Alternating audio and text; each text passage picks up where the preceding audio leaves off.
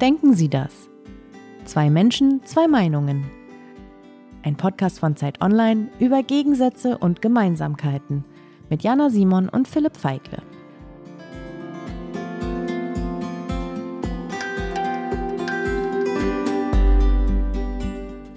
Tiere töten, um Fleisch zu essen, das ist unsere Geschichte. Das haben wir schon immer gemacht. Deshalb ist daran auch nichts Verwerfliches. Also ethisch ist das für mich in Ordnung, Tiere ähm, zu töten, um seine Art zu erhalten oder um sich davon zu ernähren.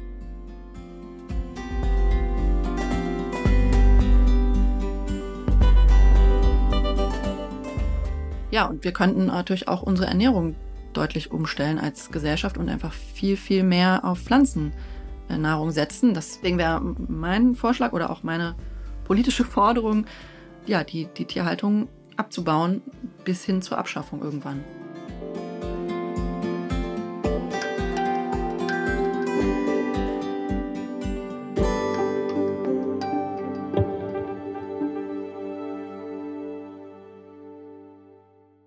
Philipp, heute reden wir über eines der vielleicht emotionalsten Themen überhaupt, nämlich über das Essen. Genauer über das Fleischessen. Ja, wir wollen heute über eine große Frage sprechen, nämlich ob es richtig ist, Tiere zu töten, um sie anschließend zu essen. Und das war die Stimme von Philipp Feigle, Leiter des Ressorts X bei Zeit Online. Und das war die Stimme von Jana Simon, Autorin der Zeit. Ja, Philipp, und nicht nur wir stellen uns diese Frage. Die Zahl der Vegetarier steigt seit Jahren und liegt in Deutschland je nach Schätzung heute bei bis zu 10 Prozent. Und glaubt man Umfrageinstituten, ist die Zahl zuletzt sogar noch mal deutlich gestiegen. Und wir wollen heute nicht nur darüber sprechen, ob man Tiere essen darf, sondern auch darüber, ob die Tierhaltung in Deutschland in ihrer jetzigen Form in Ordnung ist, ob sie verändert werden muss oder ob sie insgesamt ein großer Missstand ist. Ja, und wir haben heute zwei Gäste eingeladen, die über diese beiden Fragen wirklich komplett unterschiedlich denken und bei denen es keinesfalls selbstverständlich ist, dass sie sich heute hier gemeinsam an einen Tisch setzen, weil sie wirklich auch, glaube ich, gegenseitig moralische Abneigung empfinden, so würde ich es vielleicht sagen. Und die Stimmen unserer beiden Gäste haben wir zu Beginn dieser Folge schon gehört. Ja, das glaube ich auch, dass sie eine gewisse moralische Abneigung gegeneinander hegen. Das werden wir ja dann nachher sehen. Hm. Da ist zum einen die Philosophin, Buchautorin und Tierschutzaktivistin Friederike Schmitz, die sagt, auf keinen Fall darf man Tiere töten, um sie zu essen. Sie ist überzeugte Veganerin und außerdem eine scharfe Kritikerin der heutigen Form der Tierhaltung. Na, und auf der anderen Seite ist der Schweinebauer Thorsten Riggert, der in Niedersachsen eine konventionelle Schweinemast betreibt, also eigentlich genau das tut, was Friederike Schmitz so vehement ablehnt. Und er sagt, natürlich darf man Tiere töten, um sie zu essen. Und Riggert ist auch Vorsitzender des Bauernverbandes Nordost Niedersachsen und er verteidigt die Art, wie er aber auch andere Bauern momentan die Tiere halten. Und noch einmal für alle, die unseren Podcast noch nicht kennen, erkläre ich jetzt noch einmal, was wir hier machen. Und zwar bringen wir in jeder Folge zwei Menschen zusammen, die in einer Frage völlig unterschiedlich denken und die Mühe haben, überhaupt noch zu verstehen, warum ihr Gegenüber eine andere Position vertritt. Wir besuchen die Gäste erst zu Hause, um zu erfahren, wie ihre Biografien ihr Denken geprägt haben und wie sie zu ihren Ansichten gelangt sind. Ja, und anschließend begegnen sich die beiden Gesprächspartner dann hier im Studio in Berlin zum ersten Mal. Und Jana, du hast gerade eben gesagt, das Fleischthema sei so ungemein emotional und ich glaube, du hast recht. Aber wie erklärst du dir das? Ja, zum einen glaube ich, das, was man isst, was man zu sich nimmt, ist ja ein elementares Grundbedürfnis, das hm. man befriedigt. Und es hängt sehr viel mit äh, Ritualen zusammen, mit Festen, mit Traditionen. Da fallen mir ganz viele emotionale Momente hm, ein, die für viele Menschen mit Fleisch verbunden sind. Zum Beispiel das Osterlamm oder der Weihnachtsbraten, die Weihnachtsgans, aber auch andere Feste, auch bei anderen Religionen gibt es ja diese Feste, die eben sehr viele Gelegenheiten darstellen, an die man sich erinnert, mit denen man bestimmte schöne, hm. manchmal vielleicht auch nicht schöne Momente verbindet. Und diese stehen eben oft im Zusammenhang mit einem festlichen Fleisch- oder Fischgericht. Hm. Ja, und obwohl der Fleischkonsum in Deutschland in den vergangenen Jahren leicht gesunken ist, isst aber ja jeder Deutsche im Durchschnitt immer noch etwa 60 Kilogramm Fleisch im Jahr. Ganz schön viel. Also auf ein paar Jahre gerechnet sind das ja echt mehrere Tonnen. Und Im vergangenen Jahr, und jetzt kommen echt, glaube ich, richtig große Zahlen zusammen, wurden in Deutschland fast 52 Millionen Schweine, 3 Millionen Rinder und etwa 670 Millionen Hühner, Puten und Enten geschlachtet. Das ist eine unglaubliche Zahlen. Und der größte Schlachthof Europas steht in Reda Wiedenbrück, war jetzt viel in der Presse wegen der Arbeitsbedingungen dort, auch während Corona, vielleicht erinnerst du dich.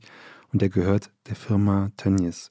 Naja, und um zu verdeutlichen, wie viel Fleisch die meisten von uns essen, hat die Heinrich-Böll-Stiftung vor Jahren mal geschätzt, wie viele Tiere ein Durchschnittsdeutscher in seinem Leben verbraucht. Und ich war selber überrascht, als ich das las. Also die Zahl ist von 2015, ist vielleicht heute etwas anders, aber damals schätzte die Stiftung, dass es mehr als 600 Tiere sind, die man in seinem Leben isst. Ja, das sind schon wirklich sehr hohe Zahlen, über die wir hier reden. Und gerade diese Menge und der Fleischkonsum überhaupt gerät ja immer mehr in die Kritik. Um nur ein paar Schlagworte der Kritiker zu nennen. Die Massentierhaltung fördert den Klimawandel, sie ist schlecht für Böden und das Grundwasser. Durch den Einsatz von Antibiotika entwickeln sich immer mehr Resistenzen und die Tiere leiden unter den oft doch grausamen Haltungsbedingungen. Das sind jetzt allerdings nur einige Punkte der Fleischkritiker. Und gerade junge Menschen stellen das System der Tierhaltung in Frage, immer mehr, oder hören gleich ganz auf, Fleisch zu essen. Eine Studie der Böll-Stiftung zufolge lehnen heute zwei Drittel der 15- bis 29-Jährigen die Fleischindustrie, so wie sie jetzt ist, ab. Jetzt sind es aber nicht nur die Verbraucher, die unzufrieden sind, sondern du erinnerst dich vielleicht auch noch an das letzte Jahr, als hier in Berlin Traktoren durch die Stadt rollten und man oh ja, zum Teil nicht, durch, man überall sehen. nicht durchkam. Die Bauernproteste. Die Bauern sind ja auch unzufrieden und wütend und gerade die Tierhalter sagen, wenn es so weitergeht, können wir das eigentlich nicht überleben. Und man muss, glaube ich, dazu wissen, dass gerade die Schweinehalter, und um die geht es ja hier in dieser Folge ganz besonders, unter einem großen Problem leiden, nämlich die Preise sind momentan extrem niedrig für Schweinefleisch. Und das hat nicht nur mit den Verbrauchern zu tun, die keine Lust mehr haben, viel Geld für Fleisch auszugeben oder vielleicht nie Lust hatten, viel Geld für Fleisch auszugeben, sondern auch damit, dass Deutschland ein großer Exporteur von Schweinefleisch ist. 2,3 Millionen Tonnen hat Deutschland allein 2020 exportiert.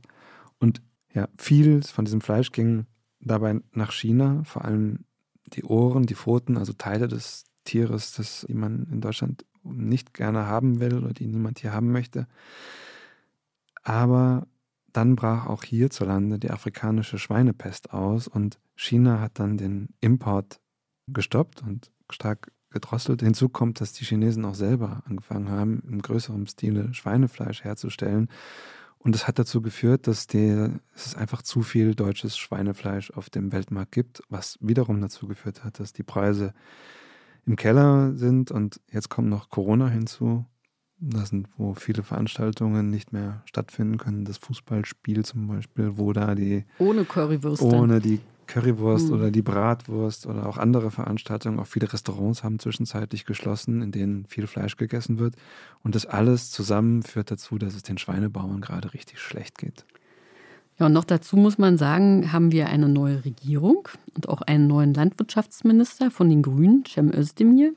Und der hat dieses Thema ja durchaus erkannt. Er hat nämlich den Ramschpreisen bei Lebensmitteln den Kampf angesagt. Er sagt, ich zitiere ihn hier, diese treiben die Bauernhöfe in den Ruin, verhindern mehr Tierwohl, befördern das Artensterben und belasten das Klima. Das gesamte System, das dahinter steckt, ist aber so komplex, das werden wir heute in seiner ganzen Tiefe hier gar nicht behandeln können. Aber wir empfehlen an dieser Stelle heute einmal einen anderen Podcast, ja, und zwar von den, den Kollegen der Zeit, das Politikteil. Dieser ist kürzlich erschienen und dort erklärt unsere Kollegin Merlin Teile, wie das gesamte System der Fleischindustrie funktioniert und warum dieses System reformbedürftig ist. Wir wollen heute allerdings mit unseren beiden Gästen zwei Fragen diskutieren. Einmal, darf man überhaupt Tiere essen? Und ist die Art, wie wir Tiere heute halten, richtig? Und du, Philipp, hast ja einen Tierhalter, nämlich den Bauern Thorsten Riggert, getroffen. Ja, Thorsten Riggert ist 53 Jahre alt und sein Hof liegt in einem sehr kleinen Ort bei Uelzen in Niedersachsen. Das ist rund 100 Kilometer von Hannover entfernt. Und Thorsten Rickert hat uns in Uelzen am Bahnhof abgeholt. Thorsten Rickert, hallo. Hallo, hallo. Gerne. Hallo, Hallo. Lisa Herzwig. Lisa Herzog. Grüß Sie. Guten Tag. Ja, schön, dass Sie den Weg in die Lüneburger Heide gefunden haben. Und dann sind wir mit seinem Auto über Land äh, zu seinem Hof gefahren. Das ist so 15 Minuten entfernt vom Bahnhof. Und als wir in diesen Ort eingebogen sind, in dem der Hof ist von den, den Regats, hat er aus dem Fenster gezeigt und die Höfe gezeigt, die schon gestorben Das sind. Der Biobetrieb, Baukhof, hier ist ein Nachbar, der hat mal Bullen gehalten. Der hört dieses Jahr auf. Der Betrieb hier hat Kühe und Sauen gehalten und Ackerbau gemacht. Der hört in drei Jahren auf. Und hier war ein Nebenerwerbsbetrieb, der hat in der Tischlerei und Möbelfabrik gearbeitet, hat immer 8, 9, 10 Kühe gehabt und seine 10 Hektar bewirtschaftet. Der hat schon vor 25 Jahren logischerweise aufgehört. Regard hat dann den Wagen am alten Haupthaus geparkt, so ein altes Backsteingebäude. Und Regards Eltern und Großeltern haben hier schon Tiere, auch Schweine gehalten. Auch Regard ist dort aufgewachsen als ältestes von drei Kindern und Lisa, die Producerin, die die Aufnahmen hier gemacht hat, und ich haben uns dann Schutzanzüge angezogen Schuh überziehen hier. und Regard hat uns dann seine Stelle gezeigt. Ja, und wie sah es denn dann darin aus? Ja, Rickards Hof ist ein vergleichsweise großer Hof. Er hält 250 Sauen, das ist ziemlich viel, mehr als 2000 Ferkel und 1700 Mastschweine. Er hat nebenbei auch noch ein bisschen Ackerbau und betreibt eine Biogasanlage, aber das Geschäft mit den Schweinen ist schon das, der Großteil. Er betreibt konventionelle Tierhaltung, wie übrigens viele Betriebe oder die meisten Betriebe in Deutschland. Und das heißt auch, dass die Tiere im Stall bleiben und keinen Auslauf haben. Und er hat dann eine Tür zum, ein, zu einem Stall geöffnet. Das war so ein längliches Gebäude. Und dann wurde es plötzlich sehr laut. So, die denken jetzt, sie kriegen was zu fressen. Dort standen die Muttersauen rechts und links in diesem Stall. In der Mitte war ein Gang und dann die Futtertröge. Und jede Sau hatte an ihrem Trog so ein, so ein eigenes mit Gittern abgesperrten Bereich. Dahinter war dann eine Fläche von wenigen Quadratmetern. Rigat hat gesagt, etwa fünf Quadratmeter für jede Sau, die dort war. Wenn man so will, fängt es halt in der, im Abferkelbereich an, wenn die von ihren, äh, wenn die Ferkel ihren Weg gehen und die Sauen äh, wieder in den neuen Zyklus kommen, dann kommen sie in den Deckbereich und da werden sie halt wieder besamt. Da bleiben sie halt so lange, bis sie, äh, wie vom Menschen auch bekannt ist, mit dem Ultraschallgerät positiv gescannt sind, dass also wirklich eine Schwangerschaft sozusagen, also eine Trächtigkeit vorhanden ist. Und dann äh, gehen sie eben äh, für den Rest der Schwangerschaft hier in diese Auslaufbereiche und kommen dann ungefähr fünf, sechs Tage vor der Geburt, kommen sie dann halt wieder in den äh, Kreissaalbereich, in die Abferkelung. Rickard hat uns dann noch den Ort gezeigt, an dem die Ferkel auf die Welt kommen. So, das ist unser Kreissaal hier. Das ist der berühmt-berüchtigte Kastenstand. In dem Stall waren Abferkelbuchten, also das sind so abgetrennte Bereiche, in denen die Sauen die Ferkel zur Welt bringen. Und die Sauen waren in sogenannte Kastenstände eingesperrt. Das muss man sich vorstellen wie so eine Metallkonstruktion, in denen die Sauen sich kaum bewegen können, wie so ein Käfig, eigentlich ein Sauenkäfig. Also sie können sich nach rechts und nach links legen, das geht, aber mehr geht auch nicht. Und wozu ist das gut? Hier ist es eben so, ich erkläre das immer so, für Frauen, die Kinder schon mal bekommen haben, ist das nachvollziehbar. So die Frage, wo sind sie denn hingegangen, als es um die Geburt ging? Dahin, wo sie sich besonders wohlfühlen und wo es für sie besonders schön war? Oder vielleicht dahin, wo sie für das Kind die beste Versorgung und die besten Bedingungen erwartet haben? Und da sagt die Masse natürlich fürs Kind, weil den Moment ertrage ich dann mal als Mutter. So und genauso ist es hier eben auch. Die haben Warmwasser-Fußbodenheizung, die haben weichen Kunststofffußboden und eben den Schutz vor ihrer manchmal tapsigen Mutter, dass die sich nicht auf sie drauflegen kann. So. Also das ist jetzt Rigards Erklärung für diesen Kastenstand. Die Fixierung soll dazu dienen, dass die Muttersau die Ferkel in der Enge dieses Stalls nicht tot liegt, was oft der Fall ist. Aber Tierschützer kritisieren diese Methode schon seit langem heftig und der Bundesrat hat 2020 beschlossen, dass diese Kastenstände abgeschafft werden sollen.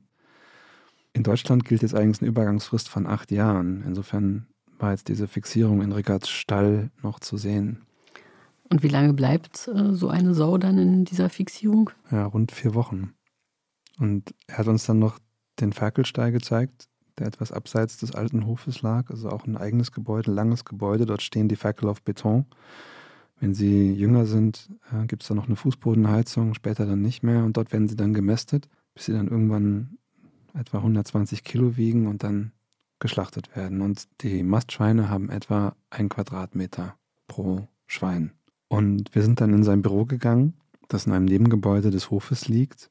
Und an der Wand dort, das fand ich ganz interessant, hingen Bilder von kleinen Ferkeln. Und von zwar, seinen Ferkeln? Ja, von seinen Ferkeln. Die da so glücklich in so einem im Stroh lagen. Und außerdem ein Bild von ihm und seinem mittleren Sohn, der übrigens gerade darüber nachdenkt, den Hof irgendwann zu übernehmen. Und ich habe ihn dann erstmal gefragt, wie das so war, als er dann als Junge in den 70er und 80er Jahren auf dem Hof Kind war. Ja, man ist mit den Eltern und der Arbeit groß geworden. Also es gibt Bilder, da sitze ich auf dem Trecker und da ist auf dem sogenannten Beifahrersitz äh, mit Strohband so ein kleiner Kerl festgebunden und der schläft und Papa flügt. Ne? Also, der kleine Kerl waren Sie. Richtig. Ähm, das ist völlig natürlich gewesen, weil die Eltern ja Vollzeit im Betrieb gearbeitet haben. Und dann ist man irgendwie immer mit dabei gewesen. Ja, also auch seine Eltern haben Schweine gehalten, früher auch noch Rinder und Hühner. Und das ist insofern entscheidend, als dass der junge Thorsten Riegert früh mit Tieren aufwächst und auch mit dem Schlachten sehr früh in Berührung kommt.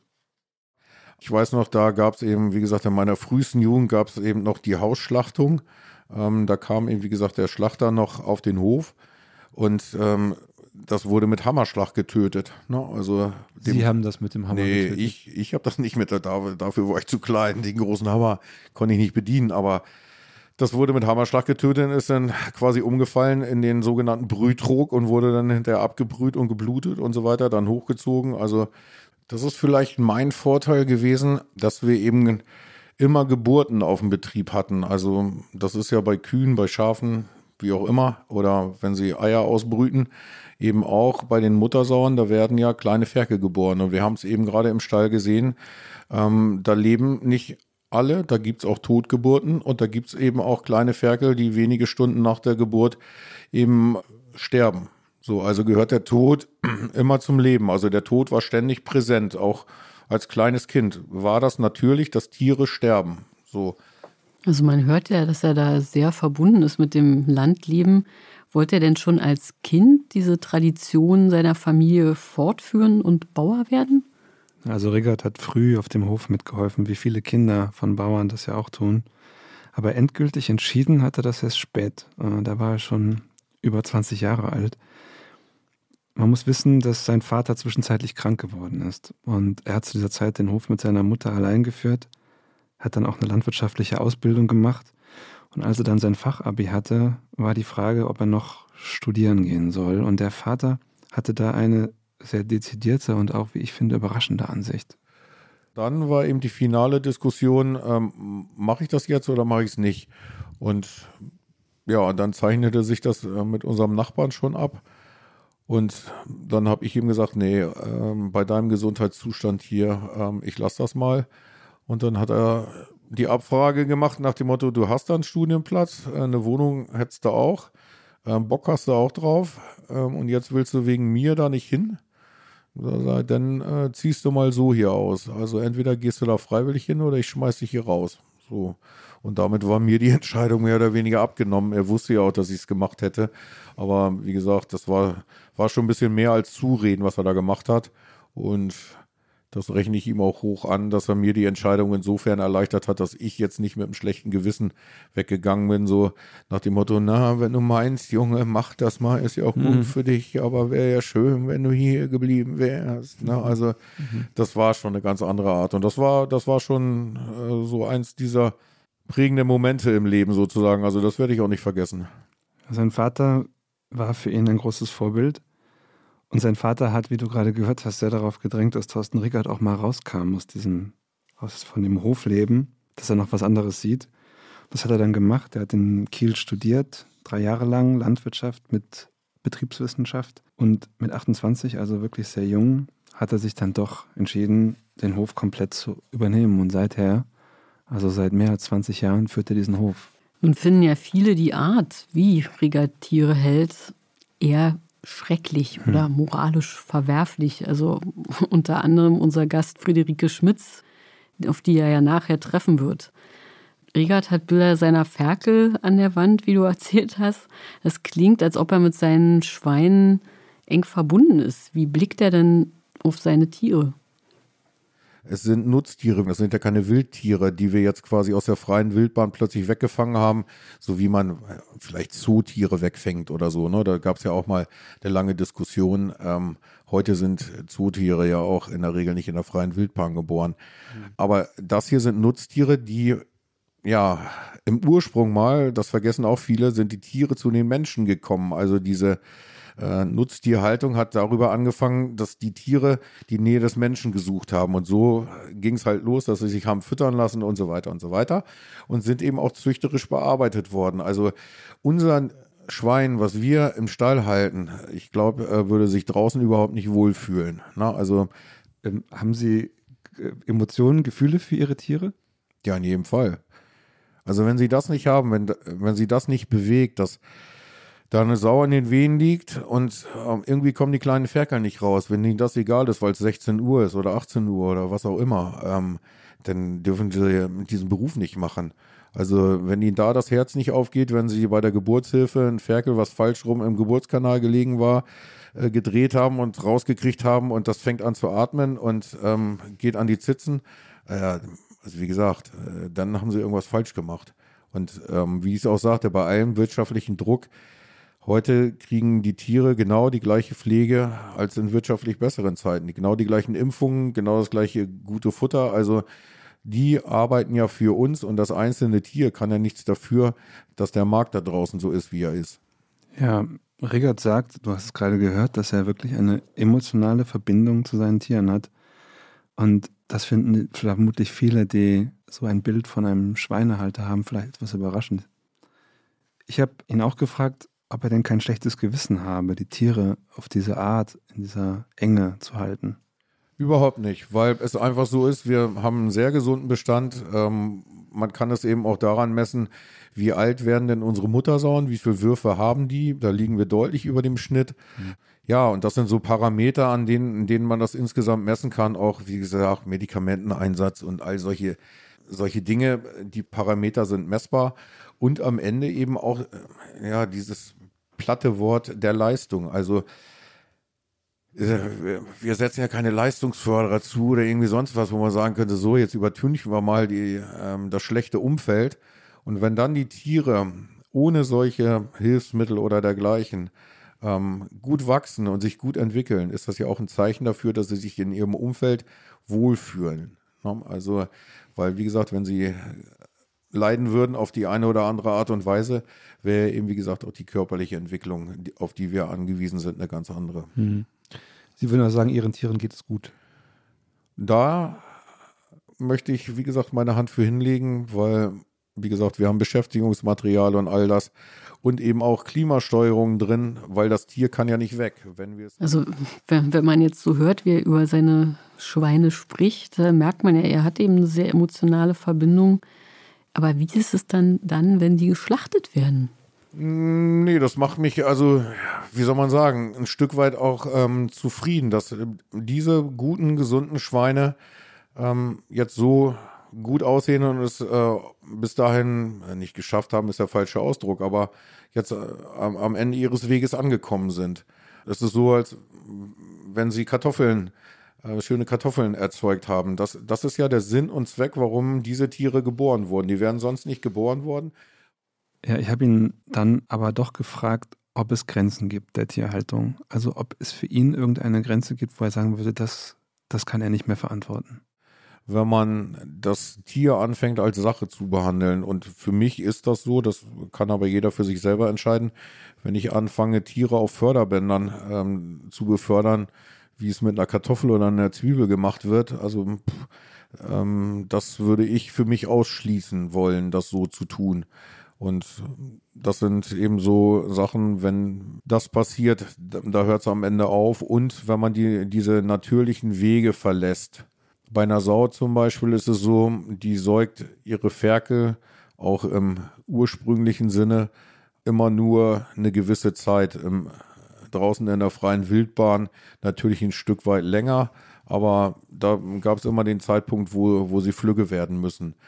Aber dass eine Sau ihre Ferkel quasi gar nicht oder nur anderthalb Tage säugt und in einem so frühen Alter die Ferkel die Sau verlassen. Also das passiert nur, wenn Mama tot ist sozusagen. Und da geht es aber zur Leihmama oder wie auch immer. Und äh, wenn eben heute Produktionsoptimierung, so nennt man das ja dann hinterher so geschaffen werden, dass äh, eine mutterlose Ferkelaufzucht stattfindet, weil die Mütter so viel Ferkel bekommen haben, ähm, dass sie sie gar nicht aufziehen können. Das gehört für mich eben auch nicht zu einem erstrebenswerten Zustand und wäre für mich eben auch nicht, nicht denkbar, nicht machbar. Wir würden wir so nicht machen. Ja, man muss, glaube ich, an der Stelle wirklich verstehen, wie Rickard auf seine Tiere blickt. Also die Tiere sind, so argumentiert er, zum Nutzen des Menschen da. Sie sind deshalb nur auf der Welt. So sieht er das zumindest. Und er ist auch generell überzeugt davon, dass es richtig ist, Tiere zu töten, um sie zu essen. Weil das in der Evolution des Menschen so vorgesehen ist. Der Mensch ist ein Fleischfresser sozusagen und benötigt Proteine. Das hat uns auch dahin gebracht, vielleicht derart ethische Grundgedanken zu fassen, wie Frau Schmidt sie gefasst hat, nämlich dass Fleischkonsum sorgt für Gehirnwachstum. Also das ist uns so vorgegeben und ist nichts Artfremdes sozusagen. Und von daher ist es legitim, ähm, Tiere zu töten, mit der Maßgabe, sie zu essen, weil auch der Gedanke, die Tierrechte den Menschenrechten gleichzustellen oder wie auch immer, dann müssten wir den Tieren, wenn sie dann gleichgestellt wären, auch das Recht absprechen, auch ihresgleichen umzubringen. Also das, das ist in der Natur durchaus vorhanden und von daher finde ich es legitim, dass wir als Menschen ähm, eben auch Tiere töten, um sie zu essen, um sie zu nutzen. Nicht um mit ihnen zu spielen oder uns äh, an ihnen sonst wie zu erfreuen, indem wir sie töten, sondern sie erfüllen ja einen Zweck. Sie sollen uns ernähren. Ja, am Anfang hat Riggert ja erzählt, dass in seiner Gegend da ein Hof nach dem anderen stirbt. Und er selbst hat ja auch schon gesagt, dass äh, seine Existenz äh, bedroht ist. Wie groß ist denn der Druck auf ihn und seinen Betrieb? Naja, er sagt, der Druck ist enorm groß. Und er sagt auch, wenn er den Hof nicht mehr halten kann, dann hat er ein wirkliches Existenzproblem. Also im Moment ist nackt, nackte Existenzangst, gerade auch was die Corona-Unterstützung betrifft, die ist ja für Schweinehalter in Teilen in Aussicht gestellt. Da sind die Bedingungen auch so unsicher und da haben wir auch Geld bekommen. Und wenn wir das wieder zurückzahlen müssen, weil die Bedingungen sich im laufenden Verfahren ändern, spätestens dann sind wir tot. Und der Markt ist sowieso gegen uns. Und um das vielleicht mal auch für einen Außenstehenden begreifbar zu machen, Sie haben irgendwann Ihr Haus abbezahlt und Ihre Altersvorsorge halbwegs geregelt, Ihre private wohlgemerkt. Und innerhalb von einem halben Jahr ist das Haus wieder voll beliehen und die private Altersvorsorge ist weg. Also das ist die Situation, die die Schweinehalter im Moment durchmachen. Und das zehrt schon an den Familien und an den Nerven. Also das ist wirklich hoch emotional, weil es blanke Existenzangst bedeutet. Heißt das momentan, dass Sie verschuldet sind eigentlich? Ja, was glauben Sie? Heftigst sozusagen. Aber auch wieder vielleicht ein Vergleich. Versuchen Sie mal äh, zur Bank zu gehen und zu sagen, du, ich muss Lebensmittel einkaufen, äh, Strom bezahlen und sonst wie und ich hätte gerne mal einen Kredit. Ich glaube nicht, dass Sie was kriegen. Wenn Sie ein Auto kaufen wollen, ein Haus bauen oder ein Stück Land kaufen oder weiß ich nicht was, oder einen Fernseher finanzieren wollen, das äh, macht ja Ihr äh, Fernsehladen schon, dann kriegen Sie was. Aber wenn Sie ähm, als Tierhalter jetzt zur Bank gehen und sagen, ich muss Futter kaufen, ich brauche einen Kredit, da kriegen Sie keinen. Es sei denn, Sie haben noch andere Immobilien sowie ihr Land noch zu beleihen oder irgendwie sonst was. Aber wenn sie das nicht zur Verfügung stellen oder das schon beliehen ist, dann kriegen sie im Moment kein Geld. Ne? Also das ist wirklich die nackte Existenz. Halten Sie es für möglich, dass es diesen Hof in ein paar Jahren nicht mehr gibt?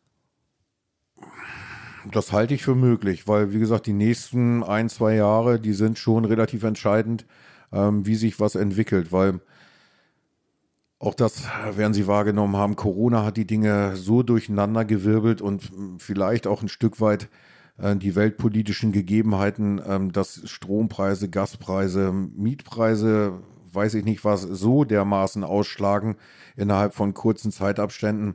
Das hat es vorher auch äh, in der Breite noch nicht gegeben. Da ist das eine mal teuer geworden, aber der, der Rest äh, blieb auf dem Boden.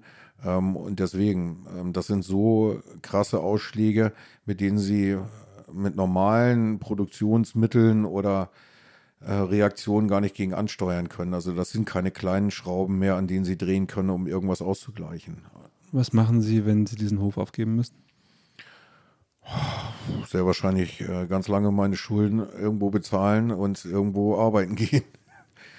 Das klingt ja jetzt alles wirklich hm. ziemlich ja, hart und auch düster. Hat er denn irgendeine Hoffnung?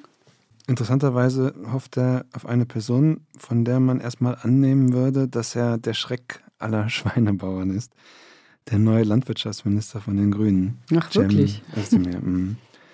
Der will ja die Haltungsbedingungen verbessern und auch für höhere Preise kämpfen, auch für höhere Fleischpreise kämpfen. Und interessanterweise kann Rickert sich auch durchaus vorstellen, dass die Tierhaltung sich verändert, wenn er denn dafür Geld bekommt, wenn er damit Geld verdienen kann. Absolut. Wir sind ja ein Dienstleister. Wir erzeugen ja die Tiere nicht, damit wir sie fröhlich im Garten für uns laufen haben oder damit wir sie alle selber essen, sondern wir bedienen ja eine Nachfrage. Und wenn unser Kunde die Tiere anders aufgezogen haben möchte, anders gehalten haben möchte, dann äh, wären wir doch die Letzten, die die Nachfrage nicht bedienen. Nur gibt es die Nachfrage nur im emotionalen und verbalen Bereich und in den Medien oder gibt es sie wirklich im Regal? Weil was machen wir denn jetzt? Wir erzeugen ein Produkt für die Stelle im Regal, wo was weggenommen wird. Und wenn das Tierwohlfleisch links weggenommen wird, dann werden wir tunlichst dafür sorgen, dass da Neues hinkommt. Nur wenn wir gesetzlich, moralisch, gesellschaftlich dazu gezwungen werden, für die linke Seite Tierwohlfleisch zu erzeugen, aber der Verbraucher greift in der Masse in die rechte Seite, das normale Fleisch, dann erzeugen wir einen Haufen. So, und den kauft uns keiner mehr ab hinterher. Schon gar nicht zu dem benötigten Preis, den wir brauchen. Also von daher, die Landwirtschaft hat immer die Bereitschaft gehabt, das zu ähm, erzeugen und es so auch zu halten, wie es der Markt nachfragt. Aber was anderes äh, können wir eben auch nicht machen. Also als Gutmensch sterben, ich habe alles wunderbar gemacht, nur es hat mir keiner bezahlt. Ähm, davon hat die Gesellschaft und die Tiere am Ende auch nichts. Ja, das ist etwas, das Riggert immer wieder betont hat bei diesem Gespräch auf dem Hof. Wenn er die Schweine rentabel anders halten könnte, würde er es tun. Und Philipp, hast du ihm dann auch unsere Standardfrage gestellt, ob er sich vorstellen kann, wie Friederike Schmitz zu ihrer Meinung gelangt ist? Ja, natürlich kann ich mir das vorstellen, weil wir sind ja in vielen Bereichen, ohne dass das ein Vorwurf jetzt wäre, an dem Punkt angekommen, wo wir Gott sei Dank satt sind. Also wir haben ein anderes Problem, als zu überlegen, äh, wie werde ich morgen satt. Und wenn ich aus der Situation heraus kann ich mir natürlich Gedanken darüber machen, werden denn die Tiere richtig gehalten? Ist es überhaupt richtig, Tiere zu, zu, töten und zu essen? Das mache ich dann, wenn ich satt bin und andere Alternativen habe. Und in der Situation sind wir und deswegen ist es auch legitim, darüber nachzudenken. Und wenn es so ist, sage ich jetzt mal ketzerisch, 98 Prozent ähm, unserer Gesellschaft entscheiden, ohne tierische Lebensmittel oder ohne Fleisch zu leben, dann werden wir auch keins erzeugen, weil wir bedienen eine Nachfrage. Also sie muss wahrlich nicht meine Meinung annehmen und umgedreht äh, wird sie das von mir auch nicht erwarten, aber dass man sich zuhört, dass man auch durchaus miteinander redet und das können Sie auch in meiner Vita nachlesen. Ich habe mich aus Sicht vielleicht der Gesellschaft oder auch anderen mit den unmöglichsten Gegenparts unterhalten, weil es mich einfach interessiert. Wie ticken die? Warum ticken die so? Ja, und jetzt kommt noch unsere Skala. Wie sicher ist sich denn Rigat seiner Meinung auf einer Skala von 1 bis 10? Also wenn 10 die volle Zustimmung ist, da bin ich, bin ich bei 10. War, Kein Zweifel. Nein, habe ich keinen Zweifel. Er ist sich also sehr sicher. Und Jana, du hast die Philosophin und Tierschutzaktivistin Friederike Schmitz getroffen, die sehr vieles von dem, was wir gerade gehört haben, vehement ablehnt. Und ich glaube auch, sie denkt, das ist unmoralisch. Wie war denn dein Treffen? Ich habe Friederike Schmitz besucht. Sie ist 39 und wohnt mit ihrem Mann, einem Schriftsteller, auf einem Dorf in der Nähe von Berlin. Dorthin ist sie vor ein paar Jahren aus Berlin gezogen. Schmitz hat uns, also mich und die Producerin Paula, vom Bahnhof abgeholt. Bis zu ihrem Haus muss man nämlich zwei Kilometer laufen, denn sie hat auch kein Auto. Ja, also wenn ich einfach irgendwo hin muss, ist es ja vergleichsweise gut angebunden. Also bin ich mit dem Fahrrad schnell da und dann fährt er stündlich und ist recht schnell in Berlin. Wir sind dann mit ihr durch den Ort gelaufen und als wir dann an ihrem Haus ankamen, das ist so ein ganz, ähm, ja, wirklich süßes kleines Hexenhäuschen aus ganz aus Holz und liegt auch an einem Kanal. Und dann hat sie uns erstmal ihren Garten gezeigt, nämlich da pflanzt sie Gemüse an. Hier diese Reihe, äh, das ist Grünspargel, wo jetzt so einfach Mulch drauf ist. Ja. Der war total gut letztes Jahr. Erdbeeren, Knoblauch, genau, ein paar Erdbeerpflanzen sind so dazwischen, aber die habe ich bis zu spät eingesetzt. Mal gucken, ob die das im Winter überlebt haben. Ja. Ganz viel grüne Bohnen und äh, Feuerbohnen, die halt an so Ja. Holzgerüsten hochwachsen, Erbsen. Alles, was so Wurzelgemüse ist, läuft nicht so gut. Aha. Unter anderem, weil es hier so ein Insekt gibt, was so sonst sehr selten geworden ist, aber in unserem Garten leider überhaupt nicht selten, nämlich die Maulwurfsgrille. Und sie hat uns dann ins Haus gebeten. Dort war der Ofen geheizt und hat uns einen veganen Kirschkuchen serviert. Und ich habe sie dann als erstes gefragt, wie sie denn Vegetarierin geworden ist. Ja, ich weiß gar nicht mehr so ganz genau, was der erste Anlass war. Also ich erinnere mich, dass das halt schon mal in den Medien äh, Thema war, wie es Tieren in der Massentierhaltung geht und auch Tierversuche. Also es hat mich auch beschäftigt und das ja, war irgendwann in den 90ern. Ich weiß tatsächlich nicht mehr, äh, wie alt ich war. Ich habe jetzt nochmal so eine Blatt äh, wiedergefunden, das meine Eltern aufgehoben hatten. Das war so eine Art Flyer, was ich mit einer Freundin so aufgehängt habe an Laternen und so Baumstämmen und so. Und da stand eigentlich auch schon drin so sowas wie, man, man sollte keine Fische fangen, steht da. Und dann wozu Tiere schlachten. Es gibt doch genug Pflanzen, zum Beispiel Blumenkohl, Brokkoli, äh, Möhren und so. Und also da, und das nach der Schrift war das also noch nicht, also war ich wahrscheinlich so elf, zwölf erst oder so. Ja, und dann war ich eine Zeit lang, bin ich deswegen Vegetarierin geworden. Ja, also sie ist in Kiel aufgewachsen, in einer Akademikerfamilie. Der Vater ist Professor und die Mutter Lehrerin. Sie hat dann in Heidelberg, Cambridge und in Berlin Philosophie studiert, hat nach dem Studium dann auch mehrere Bücher geschrieben zum Thema Tierethik. Und heute ist sie eigentlich eine Referentin. Sie hält Vorträge und Seminare. Ist sie denn also jetzt seit ihrer Kindheit Vegetarierin gewesen? Nein, überraschenderweise nicht. Sie hat dann nämlich noch mal eine ziemlich lange Zeit doch wieder Fleisch gegessen. Ich habe dann studiert, äh, auch woanders und habe nie total viel äh, Fleisch gegessen, aber eben doch. Und es hat dann tatsächlich gedauert, bis ich 27 war, bis ich dann vegan geworden bin, also mit 25 Vegetarierin und mit 27 äh, Veganerin. Und im Nachhinein denke ich auch, wie krass, dass das irgendwie, ne, wenn ich da elf war, als ich diesen Zettel geschrieben habe, und da war mir eigentlich schon klar, es ist unnötig, man braucht es nicht äh, und den Tieren geht es schlecht. Und hat es nochmal 16 Jahre gedauert, bis ich tatsächlich daraus so die persönlichen Konsequenzen gezogen habe. Ja, aber ich sehe das auch so als Zeichen, wie stark halt auch dieses Fleischessen oder das Tierprodukte konsumieren halt verankert ist in unserer Gesellschaft, wie normal das ist, wie ja, wie leicht es ist, das so zu verdrängen, die ganzen Hintergründe. Ja, diese Hintergründe, von denen sie spricht, die beschäftigen sie wirklich schon sehr lange. Sie ist wirklich eine radikale Gegnerin der Massentierhaltung und der Fleischindustrie. Generell in der Tierhaltung, wie wir sie heute haben, spielen die eigenen Bedürfnisse der Tiere so gut wie keine Rolle. Und das äußert sich darin, dass sie also auf bestimmte Leistungen gezüchtet werden, die ihrer eigenen Gesundheit nicht gut tun, dass sie allein schon unter ihren Körpern leiden, ja, wenn die Masthühner so schnell so viel Fleisch ansetzen, dass sie ähm, eben nicht mehr richtig laufen können und so. Solche Dinge. Also die Zucht ist ein Problem, dann sind es die Haltungsbedingungen selber, das ist eben typischerweise total wenig Platz und kaum eine Möglichkeit, Bedürfnisse auszuleben. Also Schweine, die eben auf wenigen Quadratmetern nichts machen können, das sind total neugierige Tiere, soziale Tiere und die können ja ihre Grundbedürfnisse nicht erfüllen. Hühner auch einfach nur in Stellen, wo sie auch nicht ordentlich Nahrungssuche machen können, nicht ordentlich Sandbaden machen können, alle diese Dinge. Rinder nicht ihre eigenen Kälber aufziehen und so, sondern die werden ihnen weggenommen. Also die Haltungsbedingungen, die Einschränkung der Bedürfnisse. Das dritte ist, die werden systematisch krank.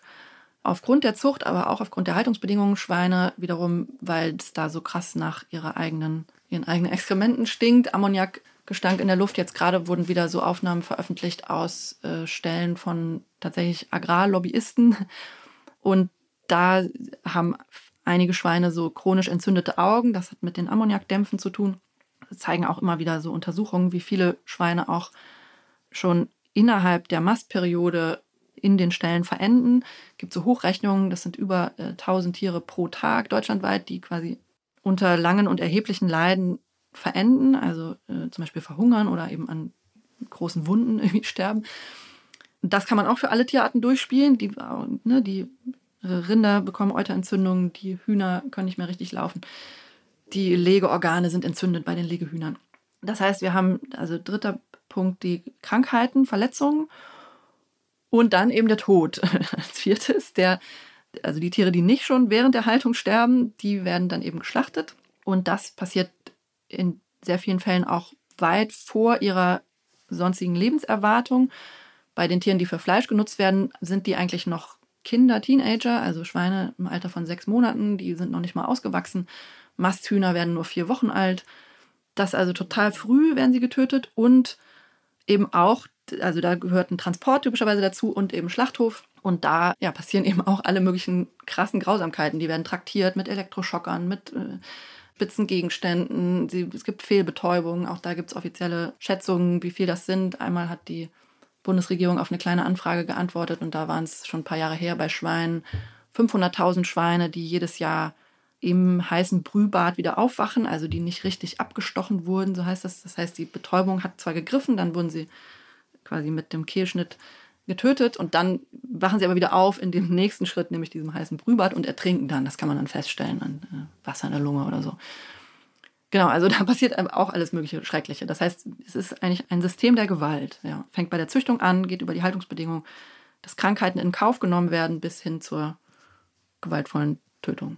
Sie hält es buchstäblich nicht aus, nur darüber zu schreiben oder zu sprechen. Sie ist tatsächlich auch eine Aktivistin, die mit anderen heimlich in Ställe eindringt, eben um auf diese Missstände in der Tierhaltung aufmerksam zu machen. Also bei diesen heimlichen Sachen, das war auch einmal so eine ganz große Schweinezucht- und Mastanlage mit irgendwie 30.000 Schweinen oder so insgesamt.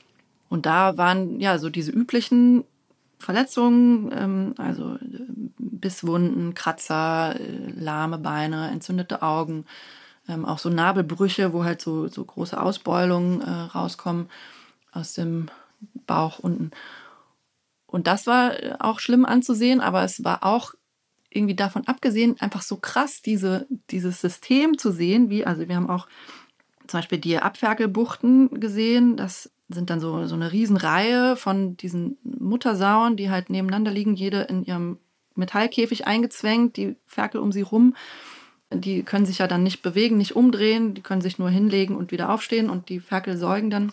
Und ja, da war jetzt, also habe ich gar nicht so krasse Verletzungen oder sowas gesehen, aber einfach die Situation, das sind ganz junge Tiere, die sind erst ganz kurz auf der Welt und eigentlich würden die jetzt die Welt entdecken, ja, also die würden halt rumrennen, die würden wühlen, die würden irgendwie äh, halt ja, die, die Welt äh, erkunden, entdecken und auch dabei von ihrer Mutter jeweils betreut werden. Also gibt es ja auch, wenn man das beobachtet, auch bei Wildschweinen, aber auch bei Hausschweinen, die kümmern sich ja um die, um ihre Ferkel und zeigen denen auch, wo gibt's Essen, wo gibt's das und so.